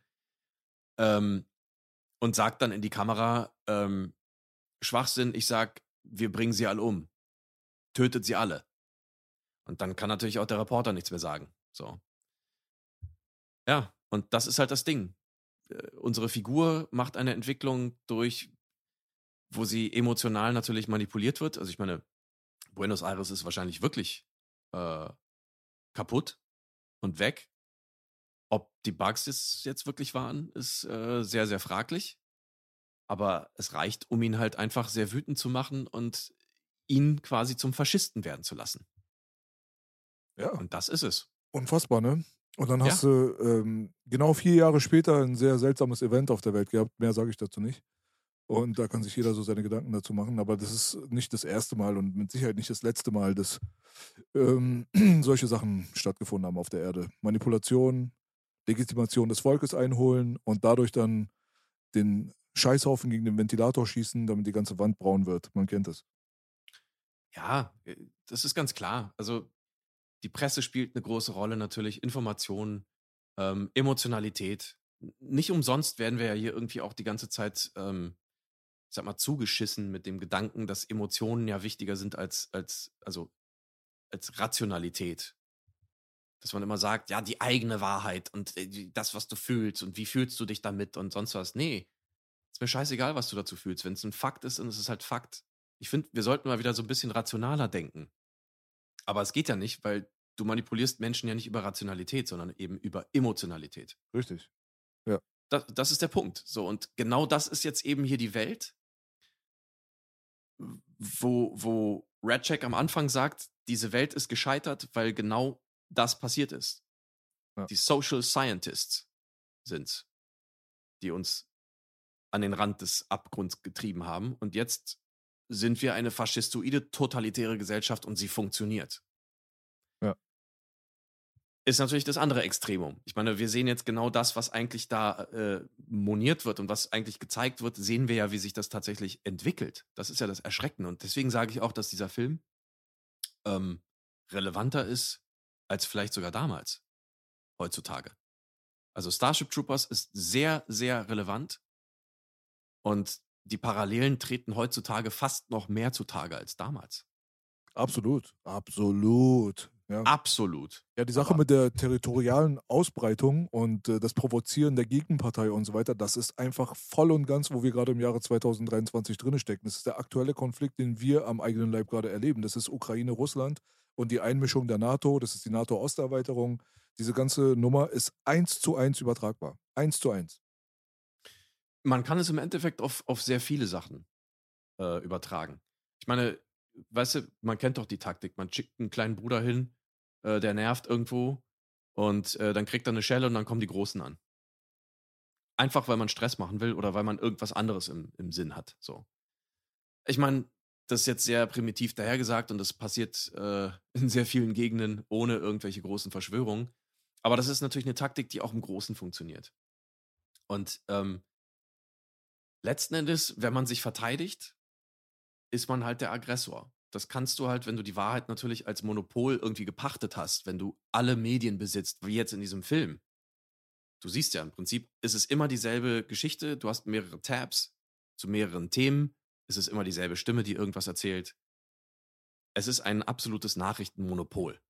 Da sind wir zwar noch nicht, aber es entwickelt sich dahin. Äh, ja, die Medienwelt wird immer tendenziöser und immer offensichtlicher tendenziös. Das ist halt auch das Erschreckende. Ähm, ich sag mal, die Maske wird immer dünner. Ja, äh, genau. Gleichzeitig steigt halt auch irgendwie äh, dieser Überwachungsfaktor immer mehr mit ein. Noch sind es private Gesellschaften oder Firmen, äh, Konzerne. Aber wir wissen ja alle, dass im Prinzip, also spätestens seit Snowden wissen wir, dass, dass alle Geheimdienste und also natürlich allen voran der US-amerikanische Zugriff auf diese Informationen hat in Echtzeit. Damals, vor zehn Jahren. Stell dir vor, wie es heute ist. ja. Mhm. Jetzt hat man Aber ja, Jetzt hat man noch die Twitter-Files und so ein Zeugs jetzt durch Elon bekommen und der, der kann ja auch nicht, der muss ja jetzt auch nicht unbedingt der Retter der Menschheit sein, ja, ist auch eine relativ Nee. kontroverse Figur. Also das ist halt, äh, es wird alles undurchsichtiger, die Überflutung der Informationen kommt halt nur mal durchs Internet zustande. Und das ist auch nochmal ein interessanter Aspekt des Filmes, denn wir sehen ja die Live-Hinrichtung, die dann für die Primetime dann Mhm. quasi angesagt wird in einer dieser Propaganda-Clips. So benennt sie auch Paul Verhoeven immer wieder. Das sind Propaganda-Clips. richtig. So, in dieser äh, Propagandawelt, da wird das alles aber dann live im Netz übertragen. Und das war für den Zeitpunkt 1996, wo dieser Film gedreht wurde, war das da auch schon so richtig, ähm, also es war weitsichtig von denen, dass sie schon damals Ja. sich gedacht haben, ah, das wird das Internet sein. In Zukunft wird das über das Internet gesteuert sein, dass die Leute ihre Nachrichten konsumieren und dass sie sich dann auch gebündelt vor dem Internet versammeln, anstatt vor dem Fernseher. Ganz genau. Ähm, und da siehst du auch das Monopol einmal ganz, ganz klar angesprochen. Äh, diese Hinrichtung, der kannst du dich nicht entziehen. Sie wird auf allen Kanälen gesendet. Genau. Ähm, also das, das sagt ja schon ganz deutlich aus, dass es nur eine bestimmte Position oder eine, eine zentrale Stelle gibt, die das Programm halt macht. Richtig, richtig. Ja. Äh, kurzer Insider-Gag da. Ähm, derjenige, der hingerichtet wird, ist der Drehbuchautor. Ja, also der hat es auch verdient. Wahrscheinlich hat äh, Paulo das nicht ganz unabsichtlich gemacht oder nicht ohne Hintergedanken. Ich mal, äh, mal ganz kurz äh, nur angerissen, ich will das Thema nicht vertiefen, das kann jeder seine eigene Recherche dafür betreiben im Internet. Ihr könnt ja mal einfach Mhm. mal auch mal gucken, wie viele ähm, Instanzen es auf der Welt gibt, die die globalen News verstreuen. Also für alle Leute, die denken, ja, wir sind aber weit weg davon irgendwie, weißt du, mit zentralisierter Medien, Mhm. Äh, also eigentlich mit zentralisierten Medienfaschismus. Nicht zu 100 Prozent, aber es wäre, glaube ich, cool, wenn es 100 Prozent wären für den einen oder anderen, der davon profitiert halt. Ne? Es ist jetzt schon ziemlich beängstigend und man braucht jetzt nicht bis ins Jahr 2197 zu warten, bis gewisse äh, Befürchtungen dann vielleicht wahr werden, aber ja, das sind die Parallelen. Äh, dazu möchte ich auch äh, gerne kurz noch eine Folge der ZDF-Sendung, man höre und staune, Die Anstalt empfehlen. Genau. Äh, die haben da nämlich einmal richtig schön so eine Sendung gehabt äh, oder eine, eine Szene, so ein Sketch quasi innerhalb der Sendung, wo sie äh, die, die Presse, die deutsche Presse und die ganzen transatlantischen Verbindungen mal offengelegt haben. Da wurde teilweise sogar geklagt, glaube ich, von den, von den Zeitredakteuren, die da erwähnt wurden und hast du nicht gesehen. Aber es ist halt leider so. Du kannst da nichts gegen sagen. Das ist so. Und es ist auch ganz offiziell tendenziös. Der Auftrag ist ganz offiziell, dass sie das in positivem Licht dastehen, darstellen sollen, quasi die transatlantische Freundschaft und die Amerikaner, auf gut Deutsch gesagt. Richtig. Also es ist eigentlich ein Skandal. Aber gut, Ja, die da soll mal jeder Amerikaner, irgendwie gucken. die Amerikaner würde ich nicht so sagen. Ich glaube, das äh, ist auch gefährlich, ähm, dass man den Blame immer in Richtung der Amerikaner schiebt. Das ist das, was die versuchen in dem Film mit den Nazis zu machen. Also so dieses Whitewashing, weißt du? So, Ich meine natürlich nicht alle Amerikaner. nee, nee, ich weiß. Aber ich meine jetzt so, es Ja. wird, es wird heutzutage wird der Anti-Amerikanismus schon ziemlich stark propagiert, auch in Bezug auf die Weltpolitik und den militärischen industriellen Komplex und so weiter. Es ist halt, es ist halt nicht Amerika laut meiner Analyse. Natürlich ist Amerika die, äh, die Zentrale der militärischen Gewalt. Da sind wir schon im District of Columbia, da sind wir schon richtig, ist schon klar. Aber letztendlich gibt es äh, einen Pakt, der darüber hinausgeht und wahrscheinlich einen Pakt, der darüber hinausgeht. Also die NATO an und für sich ist, denke ich mal, problematisch. Aber insgesamt hat man es heutzutage sehr, sehr oft, dass man sagt, ey, guck mal, die Amis, aber wenn man dann genau mal guckt, wer die treibenden Kräfte sind hinter den Amis, dann sind es dann teilweise Leute, die gar keine Amis sind oder vielleicht mal keine Amis waren und so weiter. Wir haben es jetzt mittlerweile, glaube ich, mit einer viel äh, komplexeren Situation zu tun, aber scheiß mal jetzt auf das Thema. Es ist auch so ein Clip, den ich äh, vor kurzem mal irgendwie auf Instagram gepostet hatte, der auch ungefähr so erschreckend war wie dieser Clip, den du meinst, aus der Anstalt rauskopiert. Und Hm. zwar hat man dort äh, verschiedene ähm, News-Ausschnitte. und zwar wirklich mindestens 20, soweit ich Mm. weiß. Hat man sie so Mm. mal irgendwie so time gestretched und übereinander gelegt und hatte da tatsächlich einfach Wort für Wort denselben Wortlaut von den Leuten, die das da verkündet haben. Und es war wirklich aus verschiedenen Anstalten. Es war mal ein Typ, mal ein Mann, mal ein Duo und dies, das. Und dann kommt immer noch ein neuer Clip dazu, noch ein neuer Clip, noch ein neuer Clip. Und irgendwann wird die Liste halt extrem lang und die erzählen immer dasselbe. Und zwar letztendlich ist das eine Gefahr für unsere Demokratie. Das ist halt immer das, worum es dann am Ende geht. Ja, ja, also theoretisch haben sie ja recht. Aber ähm, wir sehen ja jetzt hier äh, bei Starship Troopers die Alternative. Keine Demokratie. Die Demokratie ist gescheitert. Ja. Nee, nee, da hast du aber was falsch verstanden. Also der, die, die Aussage von denen war, dass. Nein, ich meine jetzt hier im Film. äh, ja, ja, also es ging darum, dass die Demokratie gefährdet ist. Man sollte aufpassen. Das ist mir klar. Ja, ja. Das ist mir klar. Ja. Sicher. Okay. Ich wollte jetzt nur noch mal kurz äh, überleiten Ah, okay. äh, in, die, in die Filmrealität. Denn die Demokratie ist ja quasi gescheitert in der Realität des Films. Ja, okay. Ähm, ich, okay. ich, ich würde sagen, dass äh, wir in unserer realen Welt äh, wahrscheinlich eher weit weg von einer Demokratie sind. Aber das, ja, also es gibt demokratische Aspekte natürlich. Ich will es gar nicht wegdiskutieren, aber es gibt sehr viele Aspekte, die sind äh, nicht besonders demokratisch. Sagen wir es doch einfach mal so. Ja. Aber bei Starship Troopers ist die Demokratie gescheitert. Wir sind in einer totalitären Welt.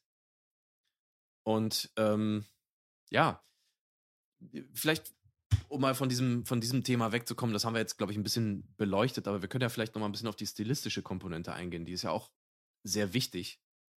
Äh, Was aber so ein bisschen wieder auf den Aspekt zurückgeht, wie man eigentlich als Kritiker das nicht verstehen kann. Ähm, denn der ganze Film ist im Endeffekt in einer absoluten Riefenstahl-Ästhetik gedreht. Hochglanzmäßig, mit perfekten, schönen Menschen. Ja, ähm, Paule selber hat den Triumph des Willens, Leni Riefenstahls Propagandafilm, äh, zitiert als, als Einfluss. Und sie sind alle jung, schön und bereit für den Krieg. Und jeder tut seinen, also macht, erfüllt seinen Teil. Genau das, was die im Film auch sagen. I'm doing my part. Mhm. Finde ich einen interessanten Aspekt, äh, was mich zu Michael Jackson führt. Weißt du warum?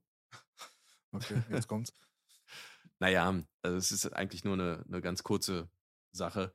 Ähm, they don't care about us. Hm, hm. Als damals diese, diese absolute Kontroverse kam, weil er ja Kike benutzt hat, was ein äh, abfälliger Term, äh, Terminus für Jude ist Hm. in diesem, in diesem Song. Da haben sich alle drauf konzentriert und haben gesagt, oh, wie kann er das sagen? Das ist ja, er ist doch, er ist doch Antisemit und so weiter und so fort. Ähm, dabei ist es ganz klar, wie er es gemeint hat, weil die Zeile ist ja kick me, kike me. Also von wegen bezeichne mich doch abfällig als sonst was. Ähm, das war ganz im Gegenteil. Es war eine Kritik von Antisemitismus. Und das ist so offensichtlich. Und trotzdem wurde dieser Song damals irgendwie so runtergemacht von den sogenannten Kritikern, dass ich damals auch nicht verstanden habe. So, ey, sag mal, wie kann man das denn eigentlich missverstehen? das ist doch offensichtlich, dass er da irgendwie nicht irgendwie äh, Juden abfällig bezeichnet damit. Kick me, kike me. Also ich habe das Ja. erstens mal noch nie gehört, dieses Thema. Das ist völlig Ja. an mir vorbeigegangen.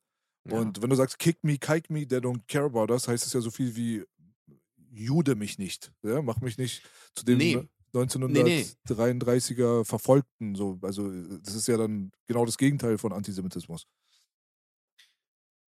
Äh, ja, eben, genau, genau. Also in dem Sinne ja. Richtig. Also er sagt irgendwie äh, so von wegen, du kannst mich als das bezeichnen, du kannst mich so behandeln wie die Nazis damals, die Juden und so weiter, aber you can never break me und sowas, weißt genau, du? richtig. Ja, Und das passt Und doch das- voll. Passt doch voll. Ja, aber- natürlich. Wie kann man auch irgendwie äh, Michael Jackson irgendwie ähm, vorwerfen, dass der irgendwie Nazi ist oder, oder Antisemit oder so ein Schwachsinn? aber das ist halt der Punkt so. Ja? Da, da aber das ist genau dasselbe. Das, Ja. Da geht es aber nicht um Missverständnisse. Da geht es um eine beabsichtigte Kampagne. Es wurde beabsichtigt so gemacht, weil damals Michael Jackson natürlich in den Medien auch wirklich grundsätzlich beabsichtigt zerstört wurde. Und äh, das Gleiche haben sie wahrscheinlich mit diesem Film gemacht. Die haben da nichts missverstanden. Die sind da nicht so doof, so weißt du. Das ist, wie Mhm. du so am Anfang schon gesagt hast, riecht das eher nach einer äh, kontrollierten Sabotage, ehrlich gesagt. Zumindest von einigen. Und ähm, es hat ja wirklich eine, eine ganze Weile gedauert, bis dieser Film, zumindest in der, in der Wahrnehmung irgendwie, also bis dieser satirische Aspekt Überhand gewonnen hat in der Wahrnehmung des Films. 100 Also Millionen Budget mittlerweile- auch, ne? Also war ja auch teuer. Ja. ja super teuer, ja. Dazu muss man auch sagen, ähm, damals gab es bei Sony, die den Film tatsächlich irgendwie finanziert haben mit TriStar und hast du nicht gesehen, ähm, anscheinend intern irgendwelche Umstellungen und so weiter, dass sie sich nicht so darauf konzentriert haben, was er jetzt für einen Film hier wieder macht. Und da hat er Glück gehabt, weil ich glaube, sonst wäre so ein Film auch niemals so durchgekommen. Ja, genau. Das ist auch nochmal ein interessanter Aspekt, weil also laut. Verhoeven hat sich alle drei Monate eine Zeit lang die Führungsetage getauscht in, Ja. bei Sony. Und äh, mal hieß es, okay, mach. Dann hieß es, es kann doch wohl nicht sein, dass wir gerade diesen Film machen. Also das, ja. das ist unfassbar einfach, was sich da so krass geändert hat. Ich glaube wirklich, dass er irgendwie so ein bisschen auch Glück gehabt hat einfach. Also, dass da diese Mhm. Umstürze stattgefunden haben und dass da gewisse Fraktionen existiert haben, die dann doch irgendwie gesagt haben, ey, let's go. Weißt du, weil letztendlich, Mhm. dieser Film ist nicht irgendwie, das ist jetzt nicht der Wake-up-Call für die Menschheit und der ist auch nicht irgendwie, weißt du, so wie man den darstellen will, irgendwie eine große Gefahr gewesen für die amerikanischen Industrien oder das Militär oder sowas, ja. Aber trotzdem gibt es da halt natürlich eine, ja, es gibt Umschwünge in der Philosophie und manchmal sneakt man sich in gewisse Bereiche rein. So und äh, kann einfach froh sein, dass es jetzt gerade funktioniert hat. Ich meine, wir waren auch mal kurz auf MTV. Weißt du? Das ist so, musst du dir mal überlegen halt. Also, Mhm. als Boogie da damals den Moderator geschoben hat, eine Zeit lang so, alles schön und gut, aber dann haben wir Yo gedreht, irgendwie das Video. Und Mhm. das wurde halt über MTV nicht nur ausgestrahlt, sondern auch auf deren YouTube-Kanal irgendwie äh, wurde das halt veröffentlicht. Und dann Ja. wurden Boogie, ich und Big Baba und so weiter dann eingeladen und dann saßen wir dort in einem offiziellen MTV-Format und haben halt alte Videos angeguckt und haben unseren Senf dazu abgegeben, so wie man es halt von MTV kennt, so ganz normale Sendung. Und das hat ja auch nur stattgefunden, weil da in dem Zeit, zu dem Zeitpunkt so ein kurdischer Junge jetzt mal ganz kurz irgendwie die Zügel in der Hand gehabt hat, der äh, bestimmen konnte, wer dort eingeladen wird und wer nicht. Und den hat man nicht so doll über die Schultern geguckt und der wurde auch kurze Zeit später dann entlassen. So, und Mhm. also in, innerhalb dieses kleinen Zeitfensters durften wir auch mal beim Feind stattfinden. Aber wir wissen ja mittlerweile, dass sie nicht unsere Freunde sind, niemals sein werden.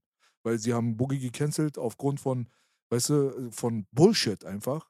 Und äh, haben auch erzählt, warum und wieso und weshalb.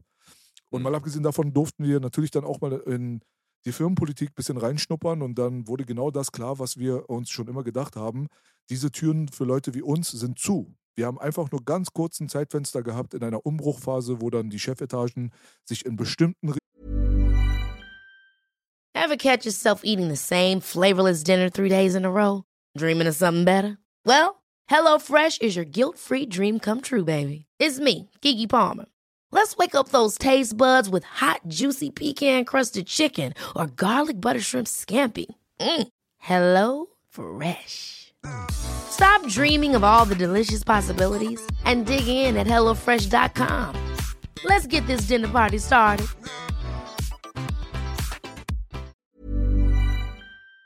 Richtungen da so ein bisschen chaotisch verhalten haben und dann kam der ein oder andere, der hat dann die und die Tür aufgemacht und dann waren wir mal kurz auf MTV. Ja, so, weißt du? Mhm. Ja, ja, so ist das manchmal. Ähm, und ich muss aber ganz ehrlich sagen, ähm, deswegen feiere ich Paula auch einfach so krass. weil der Typ so dermaßen mutig und straight diesen Film gemacht hat. Real. Also man kann es ja nicht anders sagen. Er hat, er, ja, er war einfach real, genau. Er hat einfach das gemacht, was er in sich trug. Ja, Mann. Und äh, das auf einem Niveau, also, wie gesagt, das würde heutzutage wahrscheinlich nie wieder stattfinden. Ähm, und ja, ist, ich, ich feiere diesen Typen einfach so krass. Wirklich. Ich habe auch genau diesen Eindruck gehabt, als ich mir den Audiokommentar angehört habe, sage ich dir offen und ehrlich, hatte ich das Gefühl, dass wir es mit Paul Verhoeven, dass wir es bei Paul Verhoeven mit einem Menschen zu tun haben, der Mhm. aus der Hüfte schießt, der real an die Sache rangeht, Mhm. der nicht als allererstes auf seiner Agenda ganz oben zu stehen hat, ähm, Messages und Politik, Agenda. So, weißt du? Genau im Gegensatz Mhm. zu seinem Drehbuchautor. So, ganz ehrlich. Also Ed Neumeier ist nichts anderes für mich als ein Gatekeeper. Der schreibt genauso, weißt du, so völlig kalkuliert und so weiter. Auch diese ganze Genderneutralität und genauso viele Weiße wie Schwarze dann in der Szene dann zeigen, wo dann gefeiert wird und Geige gespielt wird und so weiter, weißt du? Und böse Nazis, guter Amerikaner und so weiter. Also Ed Neumeier ist ein richtiger Hollywood-Chill. So von 100% bin ich überzeugt von. Der ist so 1000% Agenda. Aber auf der Mhm. anderen Seite habe ich das Gefühl halt bei Paul nicht. Der hat halt immer real seinen Standpunkt vertreten und gegengesteuert, wenn Ed mal wieder seine Propaganda machen wollte und so weiter. Und dadurch wurde es für Ed dann schwer, seine Propaganda durchzubekommen. Und er hat sich teilweise dann Paul dann auch äh, so ein bisschen unterworfen, weil Paul ihn die ganze Zeit unterbrochen hat und ihm eigentlich nicht die Grundlage dazu gegeben hat, den dominanten Part des Dialoges dann darzustellen. Ja, also ähm, letzten Endes ist Paula halt der Regisseur und äh, er war der Captain des Films. Ja, es wird das gemacht, was er sagt. Ähm, insofern bin ich sehr froh, dass, dass solche Stoffe eben äh, von, von jemandem wie, wie Paul Verhoeven äh, durchgeführt wurden und, und umgesetzt wurden. Ähm, von einem alten holländischen liberalen Typen, völlig verrückt, aber trotzdem sehr, sehr intelligent. Und äh, mutig und gewaltbereit, sage ich jetzt mal. Also filmisch gewaltbereit. Ja. Völlig verrückter Typ. Völlig verrückter Typ, aber ich liebe ihn einfach. Er ist einfach mein Lieblingsregisseur. Ja, also man muss schon sagen, dass er definitiv eine Qualität an den Tag legt, die beim ersten, auf dem ersten Blick vielleicht nicht sofort klar wird. Also man kann, wie gesagt, man kann diesen Film auf verschiedenen Ebenen schauen. Man kann ihn auch einfach als stumpfen Actionreißer genießen. Kann man auch machen. Natürlich. Es kommt natürlich, immer auf dich drauf an. Also wie weit bist du denn informiert? Also als Zuschauer. So, weißt Ja. du, wenn du zum Beispiel kein historisch-politisches Interesse an den Tag legst, klar, siehst du ihn auf einer anderen Ebene. Ist ja auch cool. Ist doch in Ordnung. Soll jeder den gucken, wie er will. Ja. Aber dass er eben diese mehreren Ebenen, diese Vielschichtigkeit in diese in diesen Komplex mit einarbeiten kann. Das ist ja das, was ihn so besonders macht als Filmemacher. Es gibt halt andere Leute, die machen einfach nur simple Filme, da ist auch nichts mit tausend Ebenen darunter. So, weißt du? Das Ja, ist die natürlich. große Kunst. Das ist die große Kunst, das macht Paul Verhoeven zu was wirklich sehr Speziellem. Und das macht die Tragik hinter seiner Karriere dann nochmal so besonders erwähnenswert, weil er halt eben durch Showgirls und ähm, Starship Troopers, die an Box Office halt leider zum Flop geworden sind, dadurch halt auch nicht mehr so viele Möglichkeiten vielleicht bekommen hat, in Hollywood dann auch zu funktionieren. Teilweise dann Mhm. auch einfach ein bisschen abgeturnt wahrscheinlich war, so nach, laut eigenen Aussagen kriegt er dann halt auch nur Schrottmaterial, wo er sich selber nicht verwirklichen kann, wo er Mhm. sagt, das ist mir zu stumpf. Es hat halt eben nicht diese Qualität und diese Substanz. Und dann gehe ich dann lieber nach Holland und drehe da halt meine Filme und ähm, in Hollywood Mhm. bin ich nicht gerne gesehen. So. Ja, also wie gesagt, verständlich. Äh, einerseits ist er wahrscheinlich jemand, der, der seine Ecken und Kanten hat. Und du weißt ja, es geht ja immer darum, äh, man muss immer easy to work with sein. Und ich glaube, das war er nicht. Ähm, andererseits hast du natürlich genau das natürlich auch schon ähm, angedeutet. Also letzten Endes, er braucht immer etwas, was Substanz hatte und wo er ein kleines bisschen auch sein, ich sag mal, sein sadistisches Gen bisschen ausspielen konnte, weil der, der Typ hat ein bisschen was Sadistisches und du merkst das halt an seinen Filmen. Gleichzeitig ist er aber jemand, der ähm, eben nicht nur sehr intelligente Filme machen kann, sondern eben auch das große Spektakel technisch perfekt inszenieren kann. Besser als die meisten Hollywood-Regisseure. Und das ist halt auch Mhm. so ein Ding, was ihn für mich besonders ähm, großartig macht. Also, was du ja eigentlich auch gerade schon gesagt hast, dass die, diese Vielschichtigkeit, aber eben gerade dieser Punkt, sowas wie, weißt du, Christopher, Nolan, äh, Christopher Nolan wird heutzutage dafür gefeiert, dass er sozusagen große Blockbuster macht, die aber auch Hirn haben und voll was dahinter und so weiter. Und ich muss sagen, ähm, ja, die sind groß, die Filme, die sind auch technisch sehr interessant gemacht und Christopher Nolan ist so ein bisschen der Hipster, der halt alles practical macht. Also ich scherze jetzt natürlich, ich finde das ja gut. Aber er hat für mich nicht annähernd so viel Substanz wie, wie ein Paul Verhoeven. Würde so. ich auch nicht, genau. 100 Pro. So, also er stinkt gegen Paul überhaupt komplett ab, so. Ja. Ähm, Auch schon leicht overrated, der Brudi, ganz ehrlich. Also ich war auch am Anfang Ja. so ein bisschen geblendet durch Memento und Stuff, aber den guckst Ja. du dir auch keine zweimal an, den Film. Ist einmal interessant, ist okay, schönes Konzept, aber diese ganzen, äh, weißt du, Batman-Geschichten und so weiter sind ja auch nicht besonders gut gealtert. ach, ich weiß nicht. Also ich, ich finde nach wie vor The Prestige von ihm ziemlich gut. Äh, ich finde ähm, den Dark Knight nach, nach wie vor sehr gut. Ähm, ja, und ich finde Inception gut. Aber alles andere ist bei mir so eher, hm, so lala.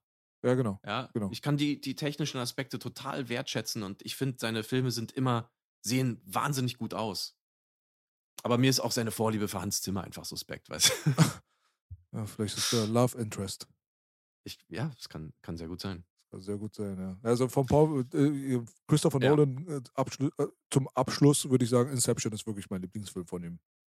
Mhm. Ja, doch. Ich brauche die Batman-Filme nicht unbedingt. Also die brauche ich nicht unbedingt. Und äh, Interstellar brauche ich Ja. auch nicht. Und ja, Nee. nee. Ja, Ist okay. Interstellar, also. Ist alles alle- solide. Ist alles Ja, es hat, alle seine Filme haben wirklich, bis, wirklich großartige Aspekte. Finde ich. Hm. Eigentlich fast alle Filme haben großartige Aspekte, aber es gibt andere Aspekte, die das irgendwie wieder ins Klo ziehen, so ein bisschen. Und. Ja, ich weiß auch nicht. Egal. Wir reden ja gerade nicht über Christopher Nolan, sondern über den größeren von beiden, natürlich über Paule. Dankeschön. Ja, äh, sehr gerne, sehr gerne. Da bin ich doch voll auf deiner Seite. Ähm, du weißt, ja, ja. wir machen jetzt ja auch gerade Propaganda, weil nur unsere Seite ist die Wahrheit. Es ist so. Ja, Es gibt nur eine Wahrheit. Und die habe ich gibt- gepachtet. das ist jetzt unsere Wahrheit hier. Nein, nicht. Also ich gehe Ja. sogar einen Schritt weiter. Nur ich. Ach, nur du, okay. Ja. Sogar alles, was okay. du sagst, ist Quatsch. Ja, okay. Ja, Da gehe ich mit. Alles, was du sagst, ist Quatsch. Siehst du, wir sind beide dann die Paradefaschisten. So ist es. Passt Na, doch. vielleicht nicht Faschisten, aber vielleicht eher, vielleicht sind wir ein bisschen totalitär. Totalitäre Faschisten. Totalitäre Faschisten, äh, Nazi-Kolonialisten. Ja, genau. Alles in einem. Ja. Der volle Blumenstrauß. Das Ja. sind wir auf jeden Fall. Ähm, das Krasse ist, was Paul gesagt hat, zum Beispiel, ist ja auch, dass ähm, heut, heutzutage, also seine Angebote, die er bekommt und bla bla bla. Eine Sache hat mich wirklich sehr fasziniert und das hat, das sind so offensichtliche Sachen, auf die ich persönlich jetzt selber nicht so gekommen oder nicht darüber im Detail nachgedacht habe. Und zwar bei der Filmemacherei und so weiter, hat er Mhm. beschrieben, dass die Inspiration und die Qualität, die dabei herauskommt, durch Angst, Hm. wie wichtig das ist. Und das ist halt so eine Sache, wenn du jetzt zum Beispiel neu in einem in ein Gebiet gerade eintauchst, wo du jetzt gerade vielleicht nicht die krasseste Erfahrung hast, dann Mhm. ist diese Angst zu versagen, kann sehr inspirativ sein. Und Mhm. das führt manchmal zu großartigen Ergebnissen. Das bedeutet, wenn ein Paul Verhoeven zum Robocop-Set jetzt antanzt und einfach nicht weiß, was CGI oder Tricktechnik oder wie auch immer, also CGI damals natürlich nicht, aber VFX, bla bla bla, der lernt das quasi am Set. Ja? Hm. Wenn du in eine Situation gepackt wirst, wo du zwar eine unfassbare Qualität mitbringst als äh, Kreativer, aber dann doch vor Herausforderungen gestellt wirst, die dich abends nachdenken und zittern lassen, so dass du denkst, Mhm. ey, das sind jetzt aber 40 Millionen, das sind aber 20 Millionen, das sind aber 100 Millionen. So, Mhm. ne, dieses Projekt ist riesig und ich muss performen. Diese Angst beflügelt einen, wenn man die Qualität dazu hat. So. Und das hat er sehr, sehr bildhaft beschrieben und das hat mich an sehr viele Situationen von mir selbst auch erinnert, in denen ich gesteckt habe, wo ich zwar wusste, ich habe es drauf, aber die Praxis war nicht da so. Und da musste man Mhm. quasi am Job dann lernen und äh, trotzdem dann irgendwie Ergebnisse erzielen und trotzdem auch abliefern. Und wenn man das Mhm. schafft, dann kann man auch stolz auf sich selbst sein und da, daran wächst man halt auch. Ja, äh, ich würde mal sagen, Angst ist wahrscheinlich eh der, der größte Motivator aller Zeiten. Also völlig klar. So, allein schon irgendwie die Angst, äh, also die Existenzangst. Warum geht man arbeiten? Warum hat man die Motivation sozusagen äh, Geld zu verdienen? Ja, weil man Angst davor hat, irgendwie zu verhungern oder obdachlos zu werden oder sonst was. Das hat alles mit Angst zu tun. Und ähm, ja, kann ich sehr gut verstehen. Aber ja, äh, fake it till you make it, sage ich mal. Und learning by doing, wie man so immer schön, immer so schön sagt. Das funktioniert bedingt. Ähm, aber es hat in seinem Falle sehr, sehr gut funktioniert, weil er natürlich trotzdem einfach ein sehr, sehr ähm, fähiger Regisseur war.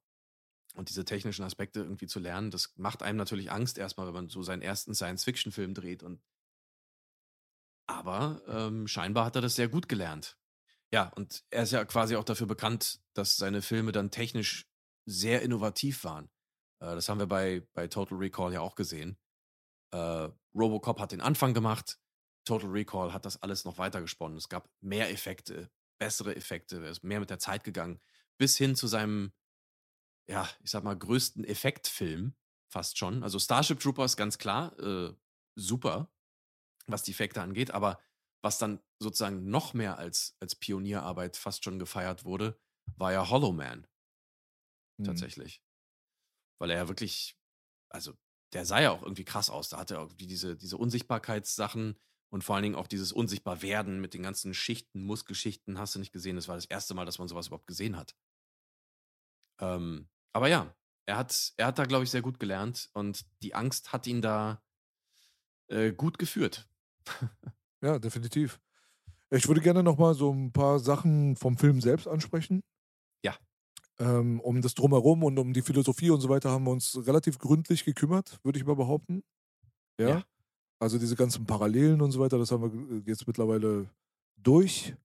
Sehr interessant auf jeden Fall nochmal zu, mhm. ähm, ja, nochmal zu durchleuchten, was da so die ganzen Komponenten und Parallelen waren, wie gesagt, zum Krieg und Faschismus und was weiß ich nicht was. Es ist ja auch ein sozialistisches Utopia, muss man dazu sagen, eigentlich der Traum der Liberalen. Und trotzdem ist es Faschismus. Es ist halt einfach ein zwiegespaltenes Thema. Aber filmisch gesehen gibt es ähm, verschiedene Sachen, die halt im Kopf hängen geblieben sind. Diese berühmten, bekannten Szenen teilweise, die, von denen es wirklich noch und nöcher gibt in diesem Film. Und äh, da würde ich mm. auf jeden Fall ein paar Sachen gerne ansprechen, auch die technische Komponente, dass wir es halt mit so einem wirklich super gut aussehenden Film aus dem Jahr 1997 zu tun haben, der optisch teilweise wirklich auch noch heutzutage mithalten kann. Und welcher Film von 1997 kann sowas von sich selbst überhaupt behaupten, der auch noch auf so vielen Effektshots aufbaut? Mhm. Also ich wollte gerade mal kurz nachfragen, wie kommst du darauf, dass es eine sozialistische Utopie ist? Äh, weil Paul dir das gesagt hat. Hat er das? Ja. Oh. Interessant. Okay. Aber das ist ja, ich meine, das bewegt sich ja auch jetzt gerade dahin. Ich meine, wir haben ja die NATO und die UNO und so weiter und wir haben da halt den Kapitalismus auf der einen Seite, der vor allem durch die Zentrale, also die, die, der militärischen Zentrale, den USA, als kapitalistisches Land quasi mhm. repräsentiert wird. Aber trotzdem ist die Agenda und die Zusammenführung wenn man sich mit der United Nations und äh, NATO-Philosophie ein bisschen beschäftigt, dann ist man sehr nah beim Sozialismus. Und heutzutage wird die aktuelle Regierung natürlich dann auch als quasi sozialistisch betitelt unter Biden und Kamala Harris und so weiter. Da gibt es halt sehr viele sozialistische Aspekte.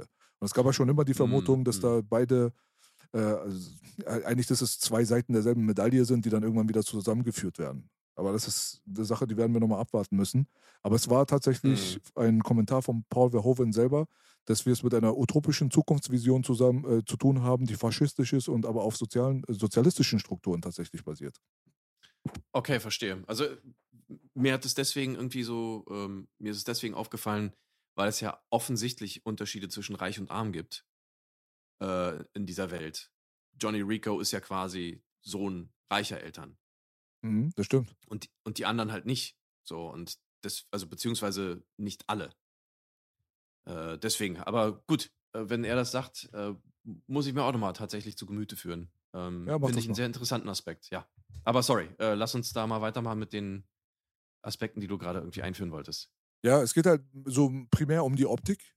Wie gesagt, Mhm. sehr stark. Also die CGI, VFX, wie auch immer, so das ganze drumherum, Mhm. diese ganze Effektsgedrönse sieht wirklich zu mindestens 90 Prozent für heutige Verhältnisse sogar amtlich genug aus, dass es einen überhaupt nicht stört. Im Gegenteil, dass man Mhm. teilweise das Gefühl hat, dass man sogar eine funktionierendere Komposition insgesamt betrachtet als das, was man heutzutage vorgesetzt bekommt, wo die Ebenen dann teilweise sehr stark äh, abstrahieren, sodass man merkt, ah, okay, das ist jetzt raufgesetzt.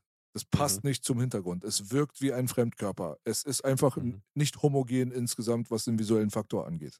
Und das hast du bei Mhm. diesem Film halt sehr selten. Das stimmt. Das stimmt. Also, äh, man, man muss dazu sagen, ähm, oder vielleicht liegt es daran, dass halt einfach diese, die, die Practicals wieder so gut mit digitalen Elementen gemischt wurden. Ähm, die Raumschiffe sind zum Beispiel sehr oft Modelle. Ähm, viele Shots der Bugs sind auch Modelle und echt. Ähm, aber der Unterschied zwischen einem digitalen Bug und einem tatsächlichen, der da jetzt irgendwie als, als äh, Prop existiert am Set, ist fast nicht zu sehen. Das stimmt. Das ist krass, ne? Ja. Es wurde auch teilweise von der Filmcrew selbst, ich glaube sogar von Paul selber, da, da möchte ich mich jetzt nicht äh, festlegen, aber ich habe das definitiv im Making-of oder irgendwo bei irgendeinem Interview gehört, dass die auch wirklich der Meinung sind, dass es so gut aussieht und so gut gealtert ist, weil man eben die Zusammenführung von VFX, also CGI besser gesagt, und äh, Modellbau so, mh, ja, so priorisiert hat. Wenn man da keine Anhaltspunkte hat, weil man gar keine Modelle und gar, gar keine Practicals hat, ja, Mhm. dann, ja, gut, dann programmiert man quasi ins Nichts. So. Aber wenn Ja. man dann eine Struktur hat, Modellstrukturen und so weiter, und dort dann quasi dann die Computeranimation dran anpasst, um mit dieser Komposition zusammen harmonieren zu können, dann kriegt man Mhm. vielleicht auch diese hochwertigen Ergebnisse hin. Interessanterweise wurde der Film ja vorher im Computer animiert. Also die, man hat ja zum Beispiel die Shots und so Mhm. weiter, die dann später dann super gut aussahen, die hat man erstmal völlig äh, ja, so ausreichend rudimentär erstmal so zusammengebaut, damit man halt einfach das Storyboard so dicht und detailliert wie möglich vor sich hat, damit man Mhm. eben mit diesen Herausforderungen umgehen kann, dass man Szenen schießen kann, wo man sich vorstellen muss, dass da jetzt eine Schar von Bugs existiert, Mhm. dass da Sachen existieren im Hintergrund, die halt eigentlich nicht existieren. Und da muss man natürlich dann auch ganz penibel sein im filmemacherischen Bereich, damit es später dann auch zu einer funktionierenden Komposition wird. Und das, da ist, glaube ich, diese Vorplanung sehr, sehr wichtig gewesen. Und das haben die, glaube ich, bis ins Detail ausgeschöpft und bis in die Perfektion halt umgesetzt. Ja, das, also dazu muss man sagen, dass man heutzutage auch mit, ähm, mit so Placeholdern arbeitet, wenn der Film noch nicht fertig ist, damit man halt einen Eindruck hat davon, wie die Sequenz insgesamt fließt. Ähm, aber wo du recht hast, ist natürlich diese Sache, also Starship Troopers ist natürlich immer noch auf Film gedreht. Auf analogem Film. Das heißt, äh, du musst ganz anders damit umgehen. Ähm, heutzutage drehst du hauptsächlich digital und das ist halt einfach Video. Speicher kostet nichts mehr. Du kannst so viele Takes und so viele Einstellungen drehen, wie du willst im Prinzip. Ähm, das konntest du mit Film nicht. Das heißt, mit Film musstest du, genau wie mit Tonband bei der Tonaufnahme, einfach sparsamer umgehen und besser planen. Und das siehst du halt hier, dieses Oldschool Filme machen, ähm, das einfach genau diese Ergebnisse dann hat. Aber andererseits ist es auch so, wie du schon gesagt hast, also dieses Compositing, das Zusammenführen digitaler und echter Elemente, das ist einfach so dermaßen nahtlos in diesem Film teilweise. Äh, das ist unglaublich. Manchmal siehst du ein paar Greenscreen- oder Bluescreen-Effekte, da siehst du mal einen Rand, mal ist das Licht ein bisschen komisch gesetzt, mal ist das eine zu scharf und das andere auch zu scharf, sage ich mal, also der Hintergrund zu scharf, sodass du merkst, okay, das sind jetzt zwei verschiedene Ebenen, die zusammengeführt wurden, aber ganz selten und nur wenn du wirklich Erfahrung damit hast. Und das ist so erstaunlich. Also ich habe diesen Film jetzt ähm, tatsächlich heute nochmal geguckt und mir ist fast kein Shot aufgefallen, wo ich gesagt habe, okay, das ist jetzt wirklich, das ist 1997, komm, wir sind jetzt irgendwie, weißt du, Meilen, Lichtjahre voraus oder so. Nee, gar nicht. Sehr selten, ne? Es ist erschreckend selten. Also Ja. ich kann mich jetzt natürlich direkt daran erinnern, weil ich den auch ähm, vorgestern, glaube ich, das äh, letzte Mal gesehen habe. In Mhm. dem Augenblick, wenn dann die natürlich, äh, da kommt der Physiker jetzt aus dir wahrscheinlich raus, wenn du da so viele brennende ähm, Abteilungen siehst bei einem Raumschiffswrack, was halt irgendwie angegriffen wurde und das brennt halt lichterloh und so weiter. Das sieht halt wirklich nicht gut aus teilweise. Aber das ist halt 1997 und das darf der Film sich auch mal erlauben, nach 1997 mal auszusehen, zu 10 Prozent vielleicht, ja. Denn der Mhm. Rest ist einfach erstaunlich gut. Ja, du sagst es. Also Feuer und äh, solche Elemente sind halt einfach sehr, sehr schwierig digital zu machen. Heutzutage simulierst du sie. Da sind die Rechner auch ähm, ja schnell genug, um sowas wirklich zu simulieren. Früher musstest du sowas halt irgendwie anders machen. Du hattest irgendwelche sogenannten Shader und es war halt, du konntest eben nicht auf das ganze Arsenal von Werkzeugen zurückgreifen. Äh, dementsprechend sind solche Filme wie zum Beispiel The Abyss ähm, oder Terminator 2, ja. Einfach krass, was die damals schon gemacht haben. Aber Starship Troopers ist für mich einer der, der krassesten Effektfilme aller Zeiten, mal abgesehen vom, vom ganzen Rest. Weil allein die Menge an Bugs, sorry, Bugs, Bugs. Bugs, ähm, die Menge an Bugs, die du teilweise auf dem, auf, im Bild siehst, es ist einfach unglaublich. Und wenn man sich dann mal vorstellt, das ist vier Jahre nach Jurassic Park, der eine absolute Revolution im, im, in der digitalen Welt war, sozusagen in der digitalen Darstellung von, von Dingen, von, von Dinosauriern eben in dem Fall, aber eben von Wesen, von Bildern, die wir noch nie gesehen haben. Ähm, vier Jahre nur danach kommt auf einmal Starship Troopers. Das ist schon crazy. Abgefahren. Also Jurassic Park sah für 1993 schon überirdisch aus. Überirdisch. Also, der sieht teilweise immer noch geil aus. Also wirklich. Ja. Ich, es ist unglaublich, wie. Und ich glaube, hier kommen die Farben ins Spiel. Du hattest kein Color Grading damals. Du musstest sozusagen das Filmmaterial chemisch behandeln, du musst es entwickeln. Es gab aber kein digitales Color Grading. Das Color Grading kam, glaube ich, das erste Mal in äh, Oh Brother, Where Art Thou? 2001 oder sowas. Das war der erste Film, der digital farbkorrigiert wurde.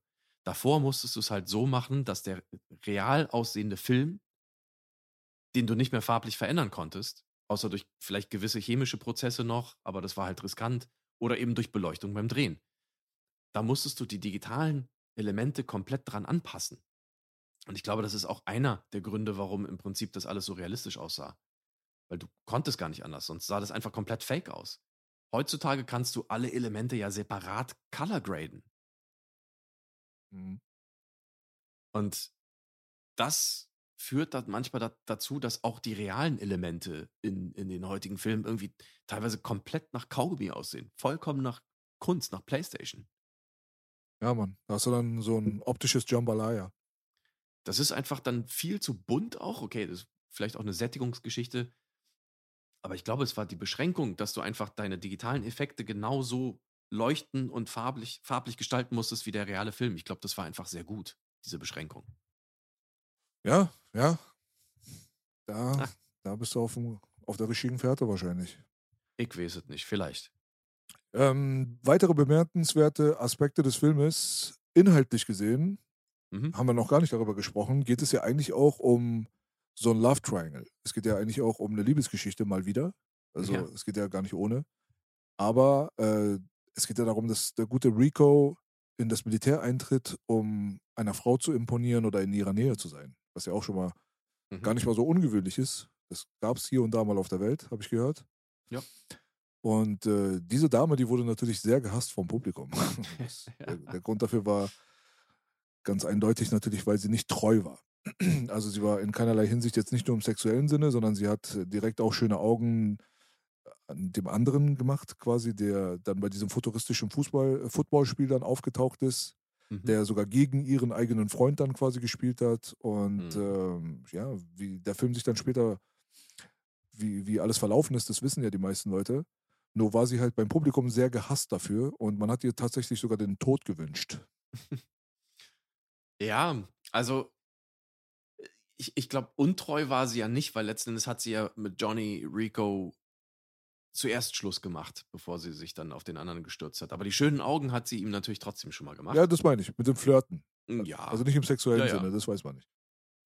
Ja, äh, ja, das ist natürlich richtig. Also Carmen Ibanez, äh, gespielt von Denise Richards, die kontroverse Figur in, die, in dieser Hinsicht. Genau. Ähm, ich weiß nicht.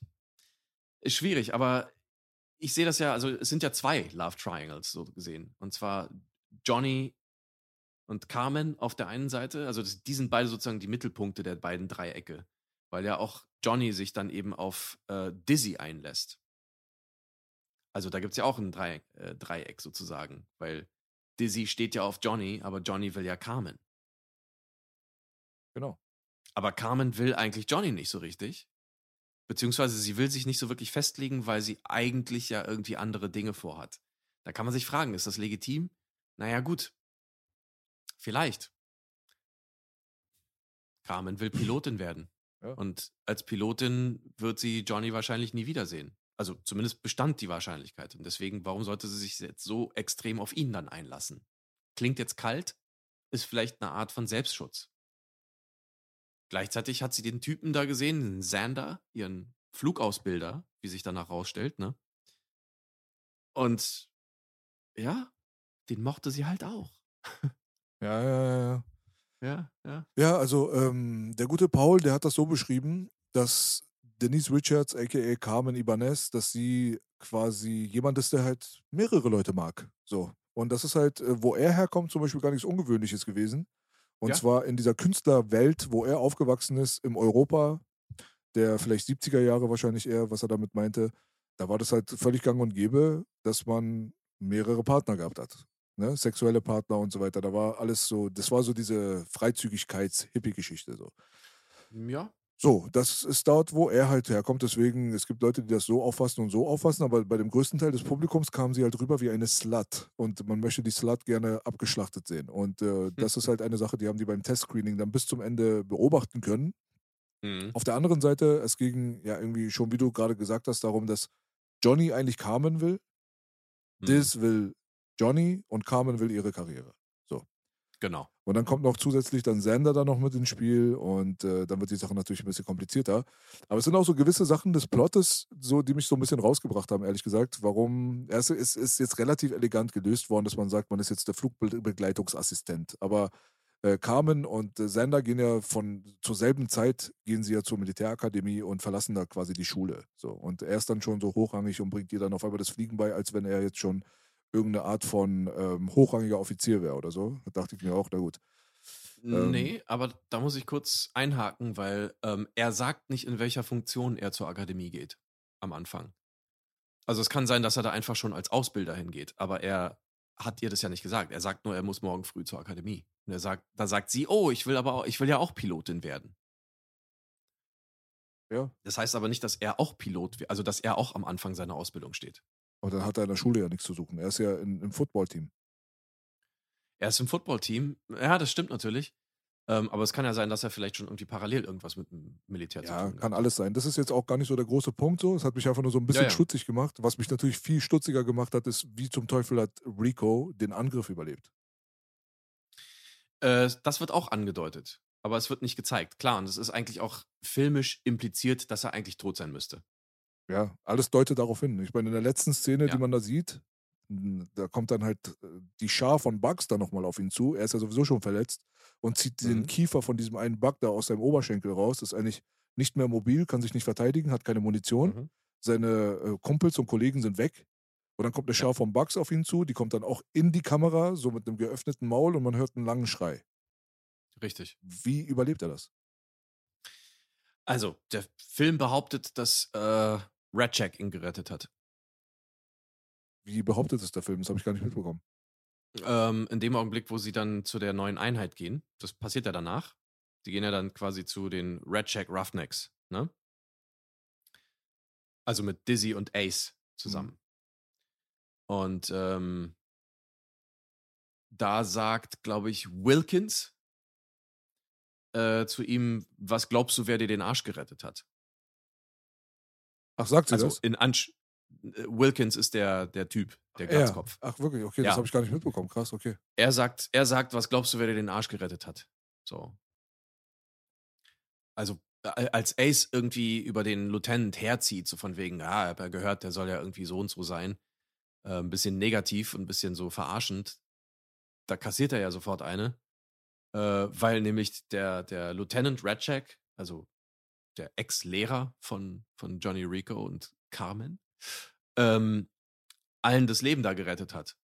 So, und, und in dem Zusammenhang wird dann auch gesagt, äh, ja, hier, Johnny, was glaubst du, wer dich da irgendwie rausgeholt hat, wer dir den Arsch gerettet hat? Also, es wird zumindest impliziert, dass äh, Ratchak auch Johnny Rico das Leben dort gerettet hat. Okay. Wie er es getan hat, ist natürlich trotzdem irgendwie sehr, sehr fragwürdig. Aber sogar das ist Und- an mir vorbeigegangen. Also ich habe nicht mal das äh, Ja. realisiert gehabt. Naja. Nee, aber es wird, es wird zumindest gesagt. Also es ist seltsam, weil, wie gesagt, der Film impliziert definitiv, dass er da stirbt. Ja, er, er darf auch kleine Schwachpunkte haben, der Film. Ich glaube nicht, dass es ein Schwachpunkt ist. Ich glaube, das ist halt einfach ein absichtlicher, ähm, eine absichtliche Fehlleitung. Weil das macht den Film halt auch noch ein kleines bisschen billiger. Es geht darum, dass es ein Propagandafilm ist. Und ein Propagandafilm ist scheiße. Deswegen ist diese, diese Love Triangle-Geschichte so, ja, soapmäßig. Okay, aber wie erklärst du dir dann Denise Richards Adamsapfel? Okay, egal. Ähm, Hat sie nicht, hat sie nicht. Doch, hat sie. Nein. Doch, hat sie. Kein Spaß. Ich habe nochmal vorgestern drauf geguckt, da guckte irgendwas Spitzes da unten raus. Aber kann ja sein, dass sie da vielleicht einen Apfel Naja. gegessen hatte und da war ein, ein Stückchen davon im Hals hängen geblieben. Hm. Von daher. Ähm, man hat, äh, was war das nochmal? Warte mal ganz kurz. Das haben wir schon alles. Es war irgendwas noch in meinem Kopf gerade, was ich ansprechen wollte, aber der Adamsapfel hat, hat mich rausgebracht. Ach ja, natürlich. Ähm, Hm. Die prägnanten Szenen aus dem Film sind natürlich die Ausbilderszenen. Also das war auch nochmal so eine Sache, so ich glaube, Ja. das hat niemand jemals vergessen. So Mhm. es war einfach crazy. Also der Ausbilder, der dann erstmal so einen Arm durchbricht direkt, ja, damit auch jeder merkt, mit was für einem Badass Motherfucker der das zu tun hat, ja. Mhm. Die geile Szene mit dem Atomkrieg und äh, mit dem Atomkrieg und den Knöpfen, ja, ja. so, wo dann der äh, Ace, wo man auch sagen muss, dass Ace ist ja Jake Busey, ja, und Yes. das ist äh, der Sohn von Gary. ja, Mann. Die sehen sich natürlich auch super ähnlich. Merkt man gar nicht. Nee, Merkt man gar Ja, nicht, ja, ja. So, ähm, das ist eigentlich krass, da, da, gibt es ja so ein paar Sachen. Also auch Zoe Polydoris hier, die Tochter vom, äh, vom, Filmkomponisten, ja. vom Komponisten, ja, die ist ja auch da auf der Bühne irgendwo. Spielt Richtig. da in der Band mit und so ein Zeug. Also die haben so Ja, hier und da mal das. was. Die singt das, genau. Die haben Ja. so ein paar so kleine Schmankerl hinten drin eingebaut mit ihren Familienmitgliedern. Ich glaube, irgend so ein, die Tochter von Verhoeven hat, glaube ich, auch am Compositing mitgearbeitet oder irgendwas. Ne? War da Mhm, irgendwas? mhm. Das, das weiß ich nicht. Ja. Ja, also die war auf jeden Fall waren zwei Familienmitglieder von Verhoeven, soweit ich weiß, sogar zwei Töchter auch an dem Film beteiligt, was auch nochmal Mhm. lustig ist, cool eigentlich, dass man da die Family damit reinbringt, aber egal. Es ging jetzt eigentlich so um die krassen Szenen. Also der Badass-Ausbilder, das ist auch derjenige, der zum Schluss dann den Brainbug dann fängt, ja. Jawohl. Und äh, also der Brudi, der bleibt auf jeden Fall krass im Kopf und äh, das ist Clancy Brown. Sergeant Ja. Sim. Der Sergeant Sim, Alter, der Yes. hat das auf jeden Fall extrem gut gemacht. Ich finde, insgesamt ist das Casting auf jeden Fall gelungen, wenn man den Aspekt einfach berücksichtigt, dass es so ein bisschen wacky rüberkommen sollte, dass es satirisch rüberkommen sollte, dass es überdreht Mhm. rüberkommen sollte, wie dieses kurzhaarige Mädel, was immer hysterisch rumschreit oder in die Kamera Knutscher verteilt und Opern singt und was weiß ich nicht was. Und ähm, Mhm. ja, ich weiß jetzt gerade nicht, wie die Figur hieß, aber du weißt, was ich meine. So, und dann hast du Michael Ironside dann als Ratchak, der eigentlich normalerweise Mhm. be bekannt ist dafür, äh, Bösewichte zu spielen in Hollywood. Mhm. Und trotzdem halt wirklich eine respektable Leistung hinlegt, so wie eigentlich jeder andere auch. Die haben alle ihre Pflicht erfüllt und auch zum Beispiel Dina Meyer oder Diz, Dizzy Flores, die ist ja auch auf eine, eine relativ, wie soll ich sagen, käsige, theatralische Art und Weise dann auch verreckt so. Und trotzdem ja, sind es so voll. Sachen, die nimmt man dem Film irgendwie nicht übel. So im Nachhinein passt das schon. Das ist halt einfach Stilmittel. Es ist eine gewisse Art, Film zu machen. Es ist eine gewisse Art, eine Vision zu übertragen. Und das ist cool so. Also, wie gesagt, es es spielt halt alles in diesen Aspekt rein, dass man halt einen, einen Propagandafilm macht. Dass natürlich die Leistung da oder das, das Spiel und die Dialoge und auch der Plot und die Beziehung zwischen den Charakteren teilweise wirklich sehr Soap-Opera-mäßig und ein bisschen schlecht geschrieben rüberkommen. Und theatralisch und sonst was. Also, das spielt alles ins Konzept mit rein. Deswegen ist das ja eigentlich so großartig.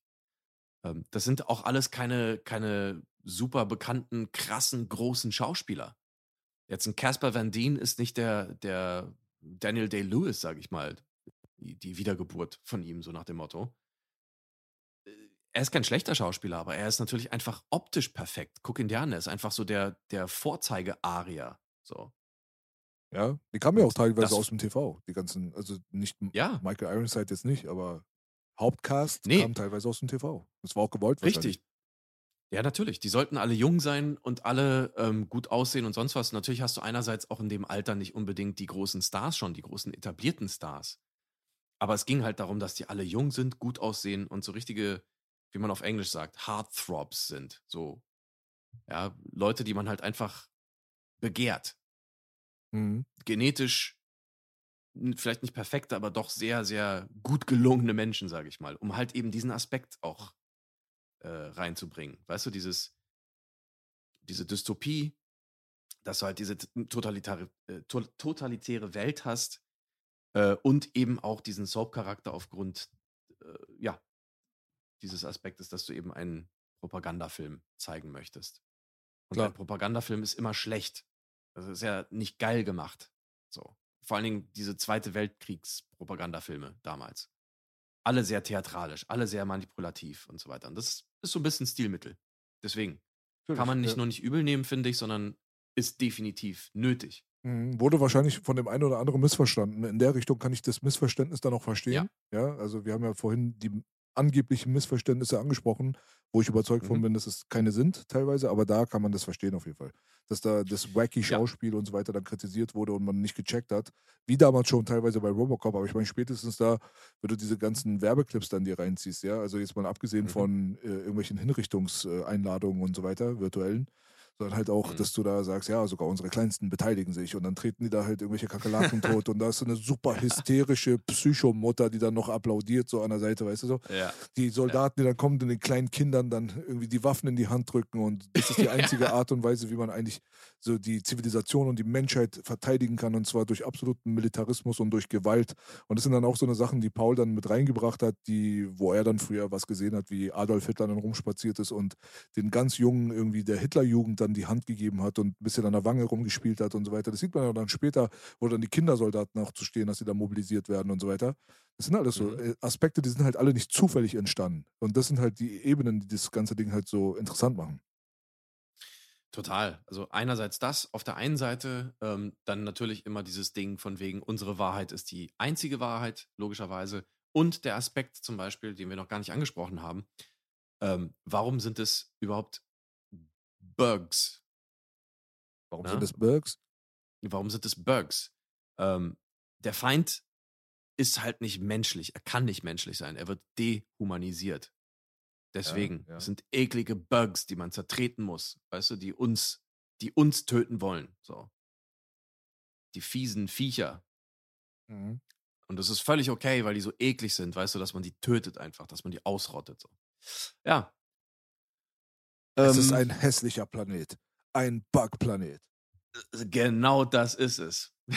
genau das ist es. Und auch dieses Mediengeile, weißt du, äh, das sieht man dann, wo dieser, dieser Shot übrigens mit dem Reporter nochmal aufgenommen wird. Das ist ja am Anfang, dann ge- springen wir ein Jahr zurück, wie das alles gekommen ist, und danach sind wir ja irgendwann wieder da. Ähm, also ich fand es damals schon so geil, wie der Kameramann bei dieser Szene im Prinzip dann immer so quasi voyeuristisch auf den Reporter äh, äh, schwenkt, der dann von dem, von dem Berg, äh, Berg, sorry, äh, in der Luft zerrissen wird. So fängt ja der Film an. Und wie gesagt, da kommen wir dann irgendwann wieder hin. Und der Kameramann immer so richtig schön, weißt du, immer mit dabei und geht näher ran und so und will immer das Geilste sehen. So. ah. Er läuft ja dann auch weiter mit, äh, wenn, wenn, äh, als Johnny Rico dann zurückbleibt und äh, von, dem, von dem anderen Berg angegriffen wird. Aber ja, ja. Es ist ein hässlicher Planet, ein Bug-Planet, du sagst es. Möchten- Nur ein toter Bug ist ein guter Bug. Richtig. Genau das ist es. Ja. Ja, ja. Möchten Sie mehr wissen? Mhm. So. Ja, krass, auf jeden Fall. Also wir haben äh, da auch nochmal die Unterteilung der Klassen, mehr oder weniger. Mhm. Also es geht ja auch darum, dass man Citizens ist oder halt auch nicht, wenn man genug Geld hat. So, Richtig. das, deswegen wird der Johnny Rico auch so quasi gehatet, weil er so ein bisschen aus der reicheren äh, Sphäre kommt und sich dann hinabbegibt dann äh, zur Blue-Collar-Szene. Und Mhm. ähm, da wird auch direkt aufgeteilt nach Noten. Da- Das merkt man ja auch, dass der eine zum Beispiel zur Intelligence geht direkt aufgrund äh, seiner ähm, Einstufung. Also der geht direkt, Ja. direkt zum Nachrichtendienst. Und dann gibt es dann nochmal die, ja, die nicht so intelligenten Leute, die kann man dann verheizen. Das ist dann die mobile Infanterie. Und das ist dann eine meiner Mhm. Lieblingsszenen dann natürlich, wo Johnny Cooper dann da sitzt, steht und dann sitzt da der Ausbilder, nicht der Ausbilder, sondern derjenige, der dann quasi dann zuordnet, wer wohin geht und so. Ah, mobile Infanterie. Super, die mobile Infanterie hat mich zu dem gemacht, was ich heute bin. So, und dann Mhm. siehst du, Prothese, keine Beine, ja. Ja, das ist halt Ja. bemerkenswert. Sowas vergisst man nicht. das, das waren einfach einige Knaller-Dinger, so wirklich in dem ganzen Film, wo man, wo man einfach gedacht hat, so, ja, okay, ähm, einfach fantastisch. So, es war so böse. Auch diese Geschichte mit den, mit den mormonischen Extremisten, die irgendwie da irgendwie in diesem Nachrichtenclip gezeigt werden, so, ja, die sind da irgendwie trotzdem hingegangen, wollten irgendwie kolonisieren und dann wurden sie fies irgendwie zerfleischt und dann siehst du halt einfach wirklich komplett zerteilte Körper überall auf dem Boden und dann irgendwo im Hintergrund diese komische Mormonenstatue da.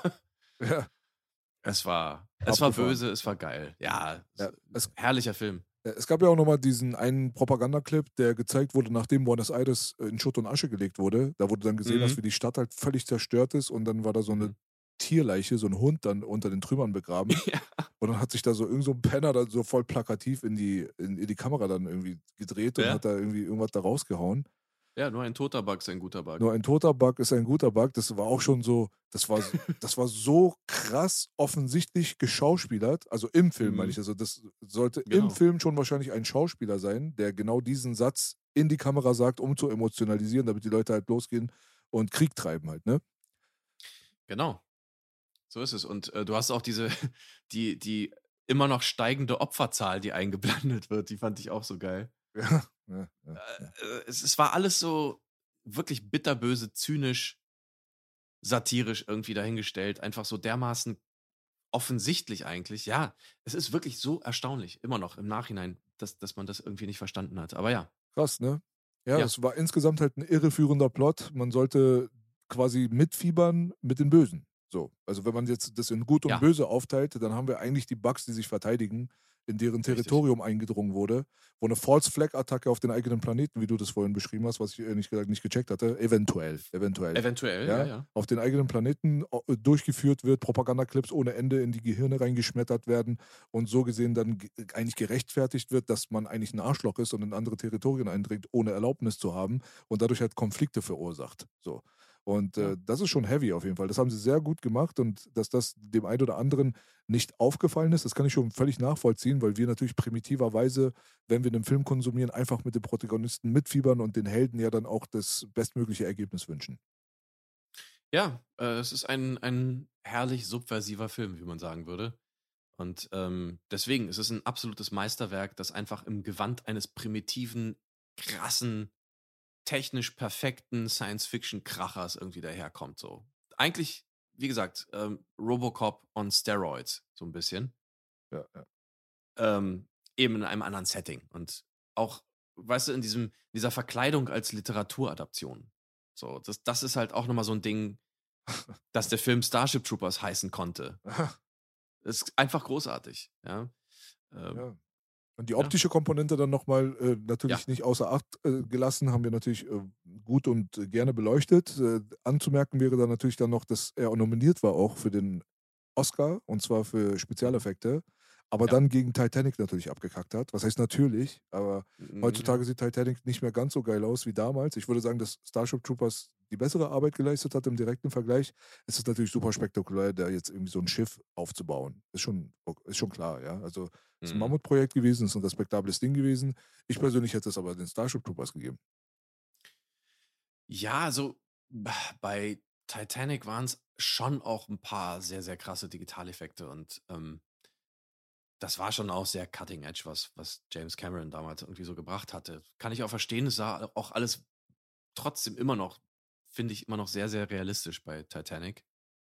Ähm, insgesamt ist, glaube ich, einfach die Leistung bei Starship Troopers irgendwie trotzdem noch ein bisschen krasser.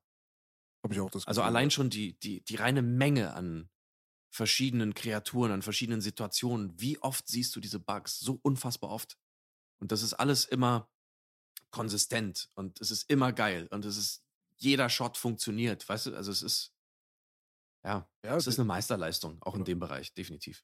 100 Prozent. Also de, man muss dazu sagen, wir reden ja oft über die CGI, aber auch diese ganzen Practical-Geschichten. Alleine wie die Ja, zerfledderten Leichen aussehen dort in diesem Stützpunkt oder wo der Brainbug dann quasi das Gehirn von Sender aussaugt und er dann so ausgelutscht in die Kamera dann mehr oder weniger schaut.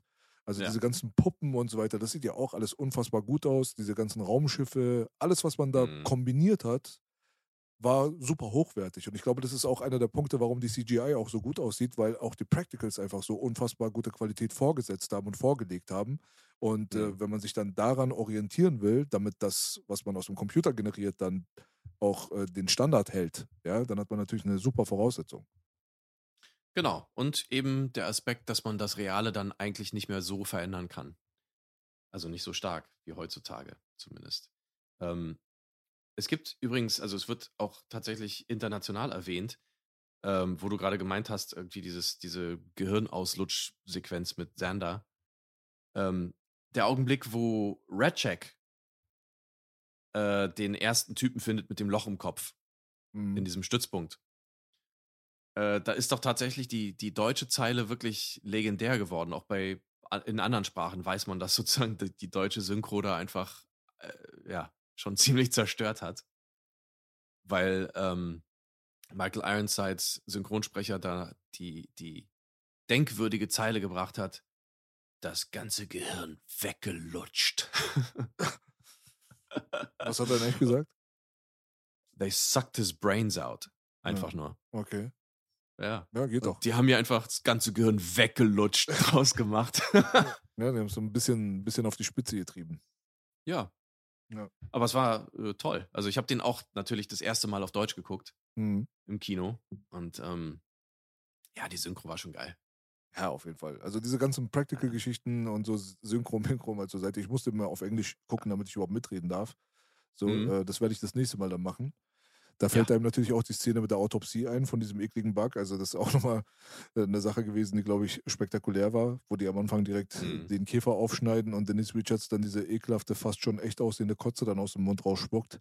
Ja, wo man Mhm. ja weiß, Kotze spritzt ein bisschen mehr, das war so mehr ausgespuckt, aber insgesamt Ja, ist der Ekelfaktor bei diesem Film schon relativ bemerk bemerkenswert. Ja, seine Ja. FSK 16 heutzutage auf der Blu-ray, hm, ja, könnte man Ja. sich drüber unterhalten. Was, wenn das nicht 18 ist, was sonst? Ja. Ähm, würde ich mal so fragen, einfach in den Raum stellen. Und ja, also zum Schluss, ganz zum Schluss, mein letzter Punkt eigentlich, der mir einfällt zu dieser ganzen Ja. Nummer, wäre dann das Ende. Ja, also das Mhm. Ende, natürlich dann muss man den Bogen spannen dann wieder zum Anfang, denn man hat dann natürlich dann den, äh, den, den geilen, äh, wie heißt der Brudi? Neil Patrick Harris, ja, also der als Nazi-Karl dann irgendwann dort ankommt und völlig äh, emotionslos schon das militaristische Arschloch quasi darstellt. Der hat auch einen ganz anderen Vibe irgendwie als am Anfang, wo er noch mit seiner Clique rumgegangen hat in seiner Schule Mhm. und so weiter. Aber wo der Brainbug dann quasi dann so gefangen wurde und gebracht wird, Mhm. da setzt er seine Hand irgendwie auf den Brainbug und verkündet dann stolz, dass der Brainbug Angst hat und alle jubeln, äh, ja. Mm, Es fürchtet sich und alle freuen sich so darüber. Krass geil, der fürchtet sich endlich, wir haben ihn an den Eiern. Da war das Publikum wohl geteilt. Äh, Die meisten hatten dann irgendwie Mitleid, was die Mhm. beim Testscreening überrascht hat, die Leute. Das haben Paule und äh, Neumeier dann beim Audiokommentar erzählt, dass sie damit nicht gerechnet hätten, dass die Leute Empathie haben mit dem Brainbug. mm. Aber hatten sie wohl. Außer die texanischen Freunde, die dann meinten, ja, richtig so. Er soll Angst haben. ja, aber daran, daran sieht man halt einfach, dass, dass das Konzept des Films ja dann doch aufgegangen ist ein bisschen. Weil es ist ein subversiver Film, es ist eine Satire, aber letzten Endes hat ja, glaube ich, jeder der Beteiligten oder sagen wir mal zumindest diejenigen, die für die Satire verantwortlich sind, schon ein bisschen gehofft, dass es auch als solche erkannt wird und dementsprechend am Ende auch klar ist, wer eigentlich die Fiesen sind. genau. Ja, also insofern, ähm, ja, also auch da sieht man es wieder ganz klar. So. Das Ding ist halt einfach so eine bitterböse Satire von Anfang bis Ende, so dass man am Ende wirklich diesen Jubelmoment hat, weißt du, so, er fürchtet sich, ja. das arme Vieh, weißt du, was sich verteidigt, so. Ja, Ja. genau, genau. Ja, das arme Vieh sieht aber auch schon äh, echt verflucht ekelerregend aus, lutscht Ja. einfach Gehirne aus und hat mehrere Augen, wie so ein, wie so Ja. ein, wie so ein dämonisches äh, Wesen oder was auch immer. Also das haben sie schon natürlich dann auch intelligent gemacht, so mehr oder weniger. Ja, Wird aber dann zum Schluss dann aber auch äh, erforscht, ja. Ähm, ganz zum Ja. Schluss dann. Die Forschungsarbeiten haben ja begonnen und dann kommt der eine so mit so einem Bohrer von der Seite erstmal, piekst erstmal das Vieh und dann stecken die da so in, sein, in seinen Vaginamund vorne, ja, Mhm. wo dann der Stachel ja schon abgeschnitten wurde. Hm. Da stecken die dann auf einmal irgend so ein ekliges Gerät rein und zensiert und so weiter. Also, ist, also spätestens da müsste ja klar sein, ne, mit wem man es da so zu tun hat. Ja, na sicher. Das ist, ja, wie gesagt, also wer das nicht merkt, ähm, selber schuld. Und die Tierschützer haben das Kotzen bekommen auf die Szene, lustigerweise. Die Tierschützer von allen Menschen auf der Welt. Ja, ja, gut, aber die sind auch besonders empfindlich, muss man sagen. Ja. Ähm, äh, heutzutage, ich glaube, heutzutage kannst du den Film allein deswegen schon nicht mehr rausbringen, weil einfach mittlerweile so viele wahnsinnig empfindliche Menschen existieren da draußen. Das kann man denen alles gar nicht mehr zutrauen. Weißt hör ja auf, Alter. Ich, da werde ich jetzt empfindlich gerade bei, der- bei dem Thema. Oh, oh, ja, Empfindlichkeit. Ähm, vielleicht kommen wir noch mal ganz kurz zu dieser geilen Nacktszene. Da gibt es nämlich auch eine kleine Story, die man erzählen kann. Mhm. die vielleicht ein bisschen lustig ist.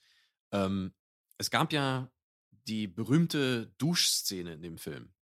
Also, wo man Männer und Frauen im gleichen Duschraum gesehen hat, so quasi ein geschlechterneutraler Duschraum. Ja. Und da gab es natürlich äh, einiges an Nacktheit zu, be zu bewundern. Und das fanden erstmal nicht alle Schauspieler angenehm.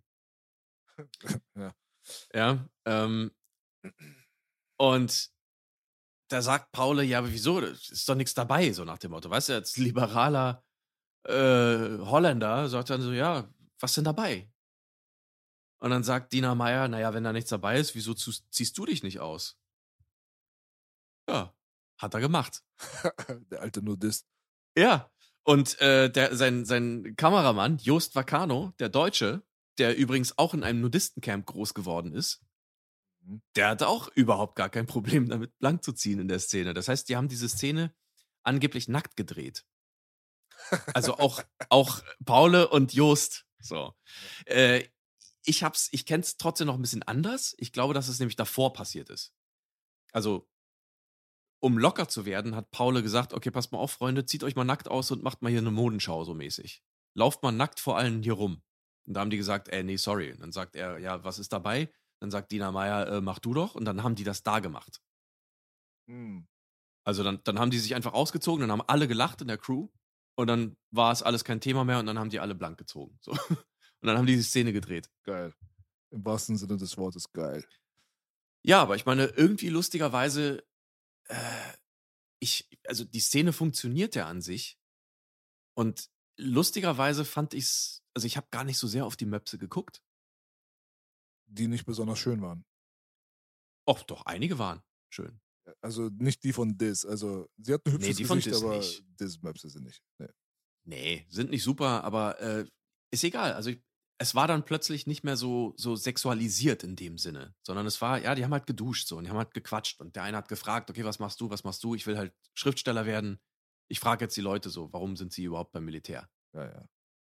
Äh, ich fand die Szene nicht schlecht. So. Also, nee, die war gut. Man kann ja nichts sagen. Ich meine, das ist ja, Ja. eigentlich die konsequente Fortführung aus der Robocop-Szene, die halt einfach untergegangen ist. Die hat Paul Richtig. Verhoeven damals ja, aus Versehen so gedreht, dass man das halt einfach nicht so richtig mitbekommen hat, dass die Dame da einfach mal ins Bild gehuscht ist und auch Möpse gezeigt hat. Ja. Alleine, dass es nicht so deutlich geworden ist, wie er sich das vielleicht gewünscht hat, hat vielleicht dazu geführt, dass man das bei Starship Troopers halt einfach nochmal so ein bisschen professionalisiert hat und diese Genderneutralität damit in Mhm. den Port reingeworfen hat. Das ist ja auch schon wieder Ed Neumeier. Ja, also äh, der ist ja für Mhm. beide Skripte mehr oder weniger verantwortlich und der hat ja auch erzählt gehabt, dass es ja darum geht, dass man nicht nur eine genderneutrale Dusche hat, sondern man hat halt auch eine rassenneutrale Geschichte. Mhm. Also es gibt verschiedene Hautfarben und es gibt halt Mann Mhm. und Frau und da wird halt einfach gar kein Unterschied gemacht in keinerlei Hinsicht. Und das Mhm. ist ja das, was ganz Amerika will. Nein, wollen sie nicht. So, Ja, weißt du, nee. Ed, das kannst du jetzt versuchen, weißt du, den Leuten so ins Gehirn reinzuballern, wie du willst, aber es ist halt einfach an der Realität vorbei. Also ich persönlich möchte Mhm. keine genderneutrale Dusche. Ich will nicht mit Frauen zusammen duschen, aber ich möchte vor allem nicht mit Homosexuellen zusammen duschen. Sag ich dir ganz ehrlich. Also, weil das haben wir jetzt zurzeit. Hast du Angst? Ich habe. Nee, Angst nicht. Ich will einfach nur nicht Okay. geil werden. ja, das verstehe ich. Das ist das Einzige. Man muss ja auch mal so, weißt du, Ja, ich bin ja. jetzt äh, über 40 und wenn man dann eine Latte bekommt, die darf man in dem Alter nicht verschwenden, okay? Also von daher. So. naja, aber wieso? Du musst sie ja nicht verschwenden. Ich meine, in dem Zusammenhang kannst du sie auch einfach mal ihrem das- Zweck das- zuführen. Das wäre heutzutage dann übergriffig. Ja, Da muss man aufpassen. Du bist doch ein hübscher Kerl. Ich glaube schon, dass, dass du jetzt nicht unbedingt auf Widerstand stößt. Puh, ja, Ja, ich habe das schon so ein paar andere Sachen erlebt, aber das erzähle ich mir hier lieber nicht. Nee, nee, es geht mir jetzt, Ja. jetzt wirklich ernst gemeint. Also ich bin im Fitnesscenter und mittlerweile ist der Anteil von schnurrbarttragenden, äh, gepiersten Boys einfach extraorbitant hoch, ja, muss man dazu sagen, hier in Kreuzberg. Hm. Und ähm, wenn ich mir mal so überlege, jetzt mal ganz wirklich oh, ohne Scheiß, also wenn du dir mal so überlegst, wenn du jetzt als Mann zum Beispiel in einer Umkleidekabine der Frau wärst, wäre das ja eigentlich Mhm. an und für sich unangebracht. Weil man möchte ja auch diese sexuelle Komponente, die möchte man ja dort nicht haben. So, weil die ist nun mal nicht Mhm. kontrollierbar. Schön, dass sie in dem Film da so neutral funktioniert, aber ich habe Kumpels gehabt, ja, mit denen ich in einer Sauna gesessen habe, da waren wir 18, 19 im Fitnesscenter und die sind rausgegangen, weil eine Oma reingekommen ist. Hm. weil die einfach eine Latte bekommen auf die Oma. Und Auf die war, Oma? Ja, kein Spaß. Ey. Der meinte, ey, ich geh jetzt Okay. raus und so, weil ich krieg sogar auf Oma Latte. So, weißt du? So, ja, Okay. Männer sind halt triebge ge- triebgesteuerte Schweine. So, weißt du, das sind wir halt teilweise. Und in dem Augenblick möchte man diese Situationen nicht provozieren und dann ist es ganz okay, wenn die Männer links sind und die Frauen rechts und dann kommt man zusammen dann in den Raum, um, wo es dann ums Tatsächliche geht, nämlich um den Sport. Aber beim Umziehen und Nacktheit und so weiter, ey, ist schon cool, wie es früher war. So. Und man, stell dir mal vor, du geierst jetzt irgendwie auf eine Frau. So, die hat ja jedes Recht der Welt, sich darüber aufzuregen. Ja? Also, wenn du ganz offensichtlich jetzt irgendwie so notgeil sabbernd auf eine nackte Frau guckst, ja, auf ihren Arsch guckst, auf ihre Brüste, wie auch immer, und die dreht sich um, weil du lustmolch dich einfach nicht unter Kontrolle halten kannst seit einer Minute gefühlt, so, Hm. und dann vielleicht sogar ein paar Sprüche in die Richtung klopfst, die schmiert dir dann eine. Jeder Ja. applaudiert. Jeder auf der Welt sagt, hast du gut gemacht, Mädchen. Ja? Aber Ja. wenn ich jetzt irgendwie von einem Schnurrbartboy die ganze Zeit angeguckt werde und der Sabbat und ich drehe mich um und schmier dem eine, ja, dann bin ich auf jeden Fall das, ein großer Arschloch. So. Das ist das, was. Jetzt kommt auch nochmal die Komponente der Transsexuellen mit dazu. Das ist ja in letzter Zeit sehr, sehr oft Thema gewesen, wo es ja auch diese ganzen Sachen vor allem in Amerika gab, wo dann transsexuelle Männer, also ehemalige Männer, Transfrauen nennt man sie jetzt, ja, machen wir das Spiel mal mit, die dann halt bei den Frauen dann irgendwie auf der Toilette dann auftauchen, aber dann den Schniedelwurz rausholen. So. Hm. Man merkt schon, es ist eine Kiste, die ist nicht so eindeutig. Und das ist das, was ich wirklich bei diesem Ed Neumeier zum Kotzen finde. Also wirklich, der versucht die ganze Zeit so durch die Blumen seine Werte den Leuten irgendwie ins Gehirn zu trichtern. Und äh, wirklich, God bless Paule, weil der war einfach so ein bisschen offen und real. So. Und das ist Ed einfach nicht. So. Ja, ich, also. Ja, also ich, ich weiß jetzt nicht, ob man da direkt ähm, auf dem Drehbuchautor ähm, rumhacken muss. Ähm, also es kann sein, dass er da irgendwie gewisse Vorstellungen hat oder sonst was. Aber ich glaube auch, dass das ähm, genauso zu Paule gehört, zu seiner liberalen Vorstellung. Und ähm, also, ich sag mal so, wenn du unkontrolliert auf eine Frau geiern musst und dich nicht beherrschen kannst, dann ist es vielleicht auch irgendwie ein bisschen dein Problem. Ich, ich würde das jetzt nicht unbedingt so darstellen, von wegen, oh, das kann man ja überhaupt nicht beherrschen und sonst was. Kommt vielleicht irgendwie auch von einer gewissen Unterdrückung. Weißt du, also ich, es gibt ja durchaus ähm, Gesellschaften und vielleicht Kulturen, die das Ganze schon seit Ewigkeiten ein bisschen lockerer betrachten und da passiert sowas auch nicht so. Also da gibt es gemischte Sauna und da gucken die Männer jetzt auch nicht unbedingt die ganze Zeit, geiern die jetzt auf irgendwie auf die Frauen und können sich nicht beherrschen und sowas. Ähm, es ist natürlich trotzdem ein Problem, sage ich mal, in einer Multikulti-Gesellschaft, weil man nie weiß, aus welchem Kulturkreis jetzt irgendwie der eine Typ kommt oder die andere Frau oder sonst was. Deswegen ist es halt immer so eine Sache von Freiwilligkeit. Wenn du Bock auf sowas hast, mach doch einfach. Und wenn du aber keinen Bock auf sowas hast, dann mach's halt nicht. Ähm, das hier ist eine Zukunftsvision, wo man davon ausgeht, dass sich das irgendwann einpendelt und dass man irgendwann von dieser Übersexualisierung, die aus einer gewissen, wie gesagt, äh, Unterdrückung der Sexualität irgendwo resultieren kann, dass das halt Vergangenheit ist und dass man dadurch eben neutral und, und vielleicht ein bisschen lockerer damit umgeht und nicht jedes Mal, wenn man eine nackte Frau sieht, sofort irgendwie einen Ständer kriegt oder sofort an, ans Ficken denkt, weißt du? Ist aber so. Ja, ist nicht immer so. Also ich habe keinen Bock drauf. Also wirklich, ich habe keinen Bock Nee, drauf, ich auch in- nicht. in der, so einer Umkleidekabine unter einer Dusche zu stehen. Da kommen zwei, drei geile Weiber rein auf einmal. Und dann ist meine Ja. Ehe gefährdet. weißt du? So, also Ja, nicht ich, unbedingt. Weiß, ich weiß, Also- wie Männer funktionieren. Und ich sag dir ganz ehrlich, ich will sowas nicht. Ich denke, ich bin auf jeden Fall so. Also wenn ich da was Geiles vor mir habe, dann regt sich vielleicht auch was und dann komme ich auf Gedanken. Und Ja. äh, das hat in dem Kontext für mich nichts verloren. Ja, wie gesagt, also es, es, die eine Sache ist, was in deinem Kopf passiert und die andere Sache ist, was du machst. Also deswegen musst du ja nicht unbedingt direkt einen Spruch bringen und dich irgendwie blöd an die Weiber ranmachen, weißt du? Musst du nicht, kannst du aber. Aber vielleicht kriegst du auch einfach nur wie Ja, der so- Homeboy damals eine Latte auf eine Oma Ja. und musst dann schnell die Dusche verlassen. Das Ja. wollen wir doch Also, wie gesagt, ja, ja. Ja, du, du weißt, wie Männer funktionieren. Du weißt, wie einige Männer funktion funktionieren. Das, sind, das sind einfach fast alle, sagen wir mal ganz ehrlich. Und die, die nicht dazugehören, bei denen stimmt irgendwas nicht. Wir sind halt nun mal so, sonst würde diese Ja, übersexualisierte Werbung überhaupt nicht funktionieren. sonst würde es diese sexualisierte Ja. Werbung in Richtung der Frauen viel häufiger geben. Man weiß einfach, dass Männer so zu bekommen sind. Wir sind einfach primitive, schwanzgesteuerte Individuen. Und da setzt dann natürlich dann auch die Werbung an und die Übersexualisierung der Gesellschaft kann auch nur aufgrund dieses biologischen Zustandes funktionieren. Ja, ähm, aber dann würde es, weißt du, nach dieser Logik würde es einfach keine Nudistencamps geben oder sonst was. Also es gibt, es gibt Männer, die da einfach trotzdem abstrahieren können. Und die sich eben von einigen Frauen ähm, sexuell angezogen fühlen, natürlich, das wird jetzt nicht ausgeschaltet sein oder so. Aber die das einfach nicht so vordergründig haben, weißt du, wo nicht sofort irgendwie die Hormone komplett über, überhand nehmen und ähm, man dann einfach mit einer Latte hechelnd hinter so einer Frau herrennt, so nach dem Motto. Jetzt sag nicht, du gehörst auch Männer, die durch es- Nudistencamps. Warst du da schon mal? Nee, nein. Also, wie gesagt, ich teile deine, deine, also ich ziehe mich noch nicht mal unter Männern aus. Ja, Darauf habe ich auch keinen Bock. Unterhose Ja, muss nee. sein unter der Dusche bei mir. Ja. Nee, deswegen, also ich, ich kann das total verstehen. Und ich möchte auch immer in der Lage sein, mir das auszusuchen. Genau. Ja, da, darum geht es natürlich. Jeder muss die Wahl haben. Aber ich fühle mich auch nicht von jeder Frau, die sich jetzt von mir auszieht, irgendwie sofort äh, irgendwie, weißt du, so. Ja, ich werde nicht sofort geil. Ja, so. nee, das ist ja klar. Also, weißt du, übertreiben Und ich kann auch einfach, wenn ich merke, dass jetzt eine Frau zum Beispiel, also selbst wenn die gut aussieht und ich bin jetzt zum Beispiel in der Sauna und ich bin jetzt, ja, ich bin nicht nackt, weil ich gehe nicht nackt in die Sauna, aber sie ist jetzt nackt. Wenn ich weiß als Typ, so, weiß ich, ich bin nun mal physisch stärker als die. Natürlich hat die irgendwie immer Grund dazu, so ein bisschen Angst vor mir physisch zu haben. Aber dann bin ich der Erste, der einfach nicht hinguckt. So. Du hast halt Anstand. Ja, und man kann sich Anstand ja auch irgendwie angewöhnen. Man kann ja auch ein bisschen, weißt du, so sich dazu bringen, anständig zu sein. Ja, komm, schließ mal von dir nicht auf andere. Nee, aber schließt du auch nicht von dir auf andere. Ich bin ja pervers. Weil, ja, ich sag ja, wenn du, wenn du, wenn du sagst, du weißt, wie Männer funktionieren, ja. ja klar. Nee. Nee, nee, Aber ja, also jetzt es so ist halt eine Randthema. progressive, nee, klar, es ist eine progressive Zukunftsvision, es ist vielleicht ein Wunsch, ähm, es ist vielleicht einfach nur eine Utopie.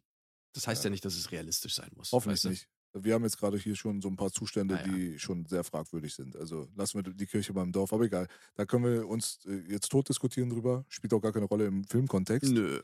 Ich denke mal, wir haben das meiste durch oder vielleicht auch alles. Ja, ja. Und interessant anzumerken ist halt die menschliche Evolution auch nochmal, ganz kurz, weil ähm, wenn du medial so veranlagt bist oder das Gefühl hast, mediale Veranlagung zu haben, dann hast du sie Mhm. auch vielleicht. Wer weiß, also jetzt geht bei dir oben das dritte Auge auf, mitten auf der Stirn. Ach so. Hm. Ja, das hm. ist halt äh, auch nochmal so das Letzte, was ich jetzt, was mir zu dem Film ehrlich gesagt einfällt, was interessant war. Ja, äh, da hat man dann, dann das Frettchen dann losgeschickt, um die Mutter zu ärgern und ähm, hat dann Mhm. auch mal so ein bisschen telekinetisch ein paar Anweisungen bekommen, wo man die Freundin findet, die vom Brainbug dann irgendwie entführt wurde oder was auch immer. Und äh, der gute Karl, der entwickelt sich ja dann zu äh, so einem Telepathen mehr oder weniger. Das war auch nochmal interessant, dass die halt der Meinung sind, dass die menschliche Evolution halt noch nicht zu einem Ende gekommen ist, sondern im Jahre quasi 2200 dann in diese Mhm. Richtung sich entwickelt hat, dass da diese ganzen telekinetischen Prozesse dann Realitäten geworden sind. Ja, also ich sag mal so, auch das ist eigentlich jetzt nicht unbedingt ähm, eine unumstößliche Realität in dem Film. Äh, man kann es immer anders deuten. Ja? Also, das Einzige, was, was, wo du sagst, okay, ähm, obwohl auch das könntest du anders deuten. Also vielleicht hat der Brainbug gar keine Angst. Beziehungsweise er verhält sich so, dass es eigentlich völlig eindeutig ist, dass er Angst hat. Zum Beispiel. Das wäre aber eher so eine Empathennummer, dass er den anfasst und merkt, was er fühlt. Diese telepathischen G- Geschichten, äh, das findet einmal am Anfang statt mit dem Frettchen, was er dann losschickt, um die Mutter zu ärgern, wie du schon gesagt hast. Cyrano. Da wissen wir nicht, Cyrano, genau. Ähm, da wissen wir jetzt aber auch nicht, also es ist nicht eindeutig klar, dass er das jetzt wirklich gemacht hat. Er hat jetzt aber definitiv das Frettchen angeguckt und gesagt hat, geh Mama ärgern. Kann aber auch sein, dass er einfach auf das Kommando gehört hat. Vielleicht hat er das Frettchen schon abgerichtet. So, ich, ich will damit nur sagen, das kann Teil einer Propaganda gewesen sein. Wenn sie denken, sie sind irgendwie begabt, vielleicht sind sie es dann auch. Weißt du, so dieses, ah, wenn du glaubst, du bist was Besonderes, vielleicht bist du es dann auch. Weißt du, dieses blöde jedem einreden, dass er irgendwie was Besonderes ist und hast du nicht gesehen. Kann auch ein Aspekt sein. Deswegen, Ja. auch als Johnny Rico dann halt irgendwie plötzlich sagt, nee, aber zu Carmen geht's hier lang. Und der dann am Schluss irgendwie Karl fragt, so, sag mal, hast du mir das irgendwie mitgeteilt, so von wegen telepathisch, äh, dass Carmen noch am Leben ist und bla bla bla. Da sagt er doch, ja, das ist geheim. Mhm. Ne? Also er gibt es auch nicht direkt zu oder er sagt zumindest dafür nicht, dazu nichts. Es wird impliziert, dass es so sein könnte oder dass es wahrscheinlich so ist, aber du weißt nicht, dass es so ist. Das will ich damit nur sagen. Es wird nie objektiv bewiesen, so ist. Mhm. Ja, aber es ist eindeutig genug, glaube ich. ich. Aber du hast recht, Ja. natürlich muss man sich da eine Hintertür offen lassen. Aber Paul und, Propaganda, ja, sage ich mal. also Paul hat das im, äh, im Interview halt erzählt, dass es so ist. Also er hat das äh, als Fakt Mhm. eher, eher dargestellt, dass dort Mhm. halt äh, telekinetische Fähigkeiten existieren und äh, sie hätten sich da auch mit den führenden Experten des Militärs und so weiter zusammengeschlossen und sich in Informationen eingeholt in Mhm. Bezug auf Forschungen, was mediale Kräfte angehen und so weiter. Und da wurden ihnen dann Sachen gegeben, die sie zu einer Überzeugung gebracht haben, dass es wirklich tatsächlich eine Sache ist, die das Militär und die Experten nicht nur für möglich halten, sondern sie sind überzeugt davon. Und sie forschen halt daran und wollen halt ähm, den Zugang dazu irgendwie finden. Und dann gab es dann irgendwelche anderen Studien, die aber dann später rausgekommen sind. Die haben die Sache dann so ein Mhm. bisschen aus der anderen Seite beleuchtet. Also es hat sich schon so ja. angehört, als wenn sie das als ähm, was Ernsthaftes eher betrachtet haben. Okay, naja, gut. Also, dass es da definitiv diese Bestrebungen gegeben hat, ähm, das, ja, das, das kennen wir ja. Es gibt ja dieses geheime, also dieses Projekt damals, wie hieß denn das nochmal? Ich glaube, das wurde in diesem Film, ähm, Männer, die auf Zielen Damit- starben. äh, genau, Ja. das wurde ja da thematisiert, so dieses ganze, ganze Zeug so. Ja, ja, Aber ja, Interessant also interessanter Aspekt auf jeden Fall, genau. definitiv. Ähm, Absolut. ich möchte, absolut, absolut, Absolut. relativ absolut. Absolut relativ. Genau, so, dann habe ich jetzt äh, tatsächlich noch drei kleine Sachen. Ähm, das erste ist natürlich die Musik. Ja. Filmmusik, wie immer eine absolute Empfehlung. Basil Polidoris, Mhm. großartiger Komponist, der auch wieder diesen satirischen Aspekt und dieses Überzeichnete wahnsinnig gut verstanden hat. Und einfach eine militaristische, epische Nummer da aufgestellt hat. Der Soundtrack ist großartig. Sollte man sich reinziehen. Ähm, das zweite Ding, was ich nicht wusste, aber habe ich dann gelesen, Starship Troopers ist tatsächlich Paules äh, Lieblingsfilm von seinen eigenen Filmen. Krass. Ja. Ja. Aber daran merkt man halt auch, der hat da wirklich viel von sich, glaube ich, reingesteckt. Deswegen hat er Ed Ähm, auch die ganze Zeit unterbrochen. Jetzt Ja, macht Sinn. natürlich. Also halt Ja. die Fresse, das ist mein Film. Richtig. Ist es auch. Ist es auch. Also auf eine gewisse Art und Weise. Aber halt Ja. die Fresse. Naja, der war ja anders. Eigentlich war das ein anderer Film. Danach war klar, der Produzent hat gesagt, okay, alles klar, wir machen die Rechte klar von Starship Troopers, schreibt das Ding mal so um. Mhm. Mhm. Und dann kam auch noch Paule und hat gesagt, nee, nee, pass mal auf, ich mache das jetzt noch so. Mhm. Es ist Paules Film. Paulus Film. Ganz eindeutig. Es ist Paules Film. Ähm, und ich möchte vielleicht mit einem Zitat abschließen. Vielleicht, ähm, ja, falls du noch was zu sagen hast. Ansonsten zitiere ich jetzt die äh, liebe Hannah Arendt. Zieh durch. Das Wesentliche der totalitären Herrschaft liegt also nicht darin, dass sie bestimmte Freiheiten beschneidet oder beseitigt, noch darin, dass sie die Liebe zur Freiheit aus den menschlichen Herzen ausrottet, sondern einzig darin, dass sie die Menschen so wie sie sind mit solcher Gewalt in das eiserne Band des Terrors schließt, dass der Raum des Handelns, und dies allein ist die Wirklichkeit der Freiheit, verschwindet. Wow. Darf ich jetzt auch nochmal ein Zitat zum Abschluss von mir geben? Das passt ja, auch. erzähl mal. Das kommt nämlich von auch jemandem, der kategorisch ähnlich einzuordnen ist, und zwar von Moritz Christopher Udem vom Kameradenweg. Und zwar, äh, der Puller ist aus Langwitz, der Tripper ist aus Cottbus. Sehr schön. ja, gut. Also schön nochmal äh, ins, ins wunderschöne Ende subversiv hineingegrätscht. Nochmal reingeschissen. Jawoll. So muss das doch sein. Dann haben wir doch alle Ebenen bedient, oder? Ah, Starship Troopers, absolute Empfehlung. Wer den Film nicht kennt, äh, ja, sofort angucken. Der hat was verpasst. Und für alle Leute, die sich verpasst. Im Zuge dieses Podcasts oder wie auch immer dazu begeistern wollen, diesen Film sich auf äh, Blu-ray zu kaufen, bitte passt auf, es gibt zwei verschiedene Versionen. Jetzt kommt wieder Onkel B mit seinen Blu-ray-Tipps, das ist jetzt mittlerweile. Tradition mhm. geworden. Es gibt zwei verschiedene Versionen. Es gibt eine mit dem Originalcover und dann gibt es nochmal das Originalcover, aber unten rechts ist dann nochmal so ein halbkreisförmiges Gebilde. Und äh, bei der einen Version steht ungeschnittene Version drauf. Beide sind ungeschnitten, aber holt euch die mit dem Cover ohne dieses komische Halbkreisgebilde. Dieses Cover, wo steht ungeschnittene Version. Holt euch dieses Ding, da ist auch eine FSK 16 drauf, nicht wundern, haben wir ja vorhin schon angesprochen gehabt, aber es ist tatsächlich ja. die ungeschnittene Version, wie ihr sie kennt. Da sind alle Extras der normalen Blu-ray mit drauf, inklusive aber dem Audiokommentar, der bei der anderen Version fehlt, obwohl sie früher auf der DVD schon veröffentlicht wurde. So gesehen habt ihr nur Vorteile, wenn ihr euch die Blu-ray von Starship Troopers kauft, wo das Etikett ungeschnittene Version draufsteht und die andere einfach bitte vermeiden. Die werdet ihr wahrscheinlich für ein, zwei Euro günstiger irgendwo sehen und das könnte euch dazu verleiten, dann die äh, Blu-ray zu kaufen, die nicht alle Extras mit dabei hat. Und wenn man sich eine Blu-ray kauft, denke ich mal, sollte man auch alle Extras dazu bekommen. Ja, also von daher. Genau so ist es. Ungeschnittene Fassung. Tatsächlich Ungeschnittene steht oben Fassung. drauf. Ja. So ist es. Das ist so ein, so ein oben rotes Band, oben am Rand. Und äh, links in der Ecke steht dann das FSK 16 Schild. Genau. Gönnt euch. Jawoll. So, wir haben es zerpflückt. Das ganze Gehirn weggelutscht. Lecker. ja, dann würde ich mal sagen, wir sind raus mit der Scheiße hier, wa? Out, over and out, out. Es ist ein hässlicher Planet. Ein Bugplanet. Ja, man, nur ein toter Bug ist ein guter Bug.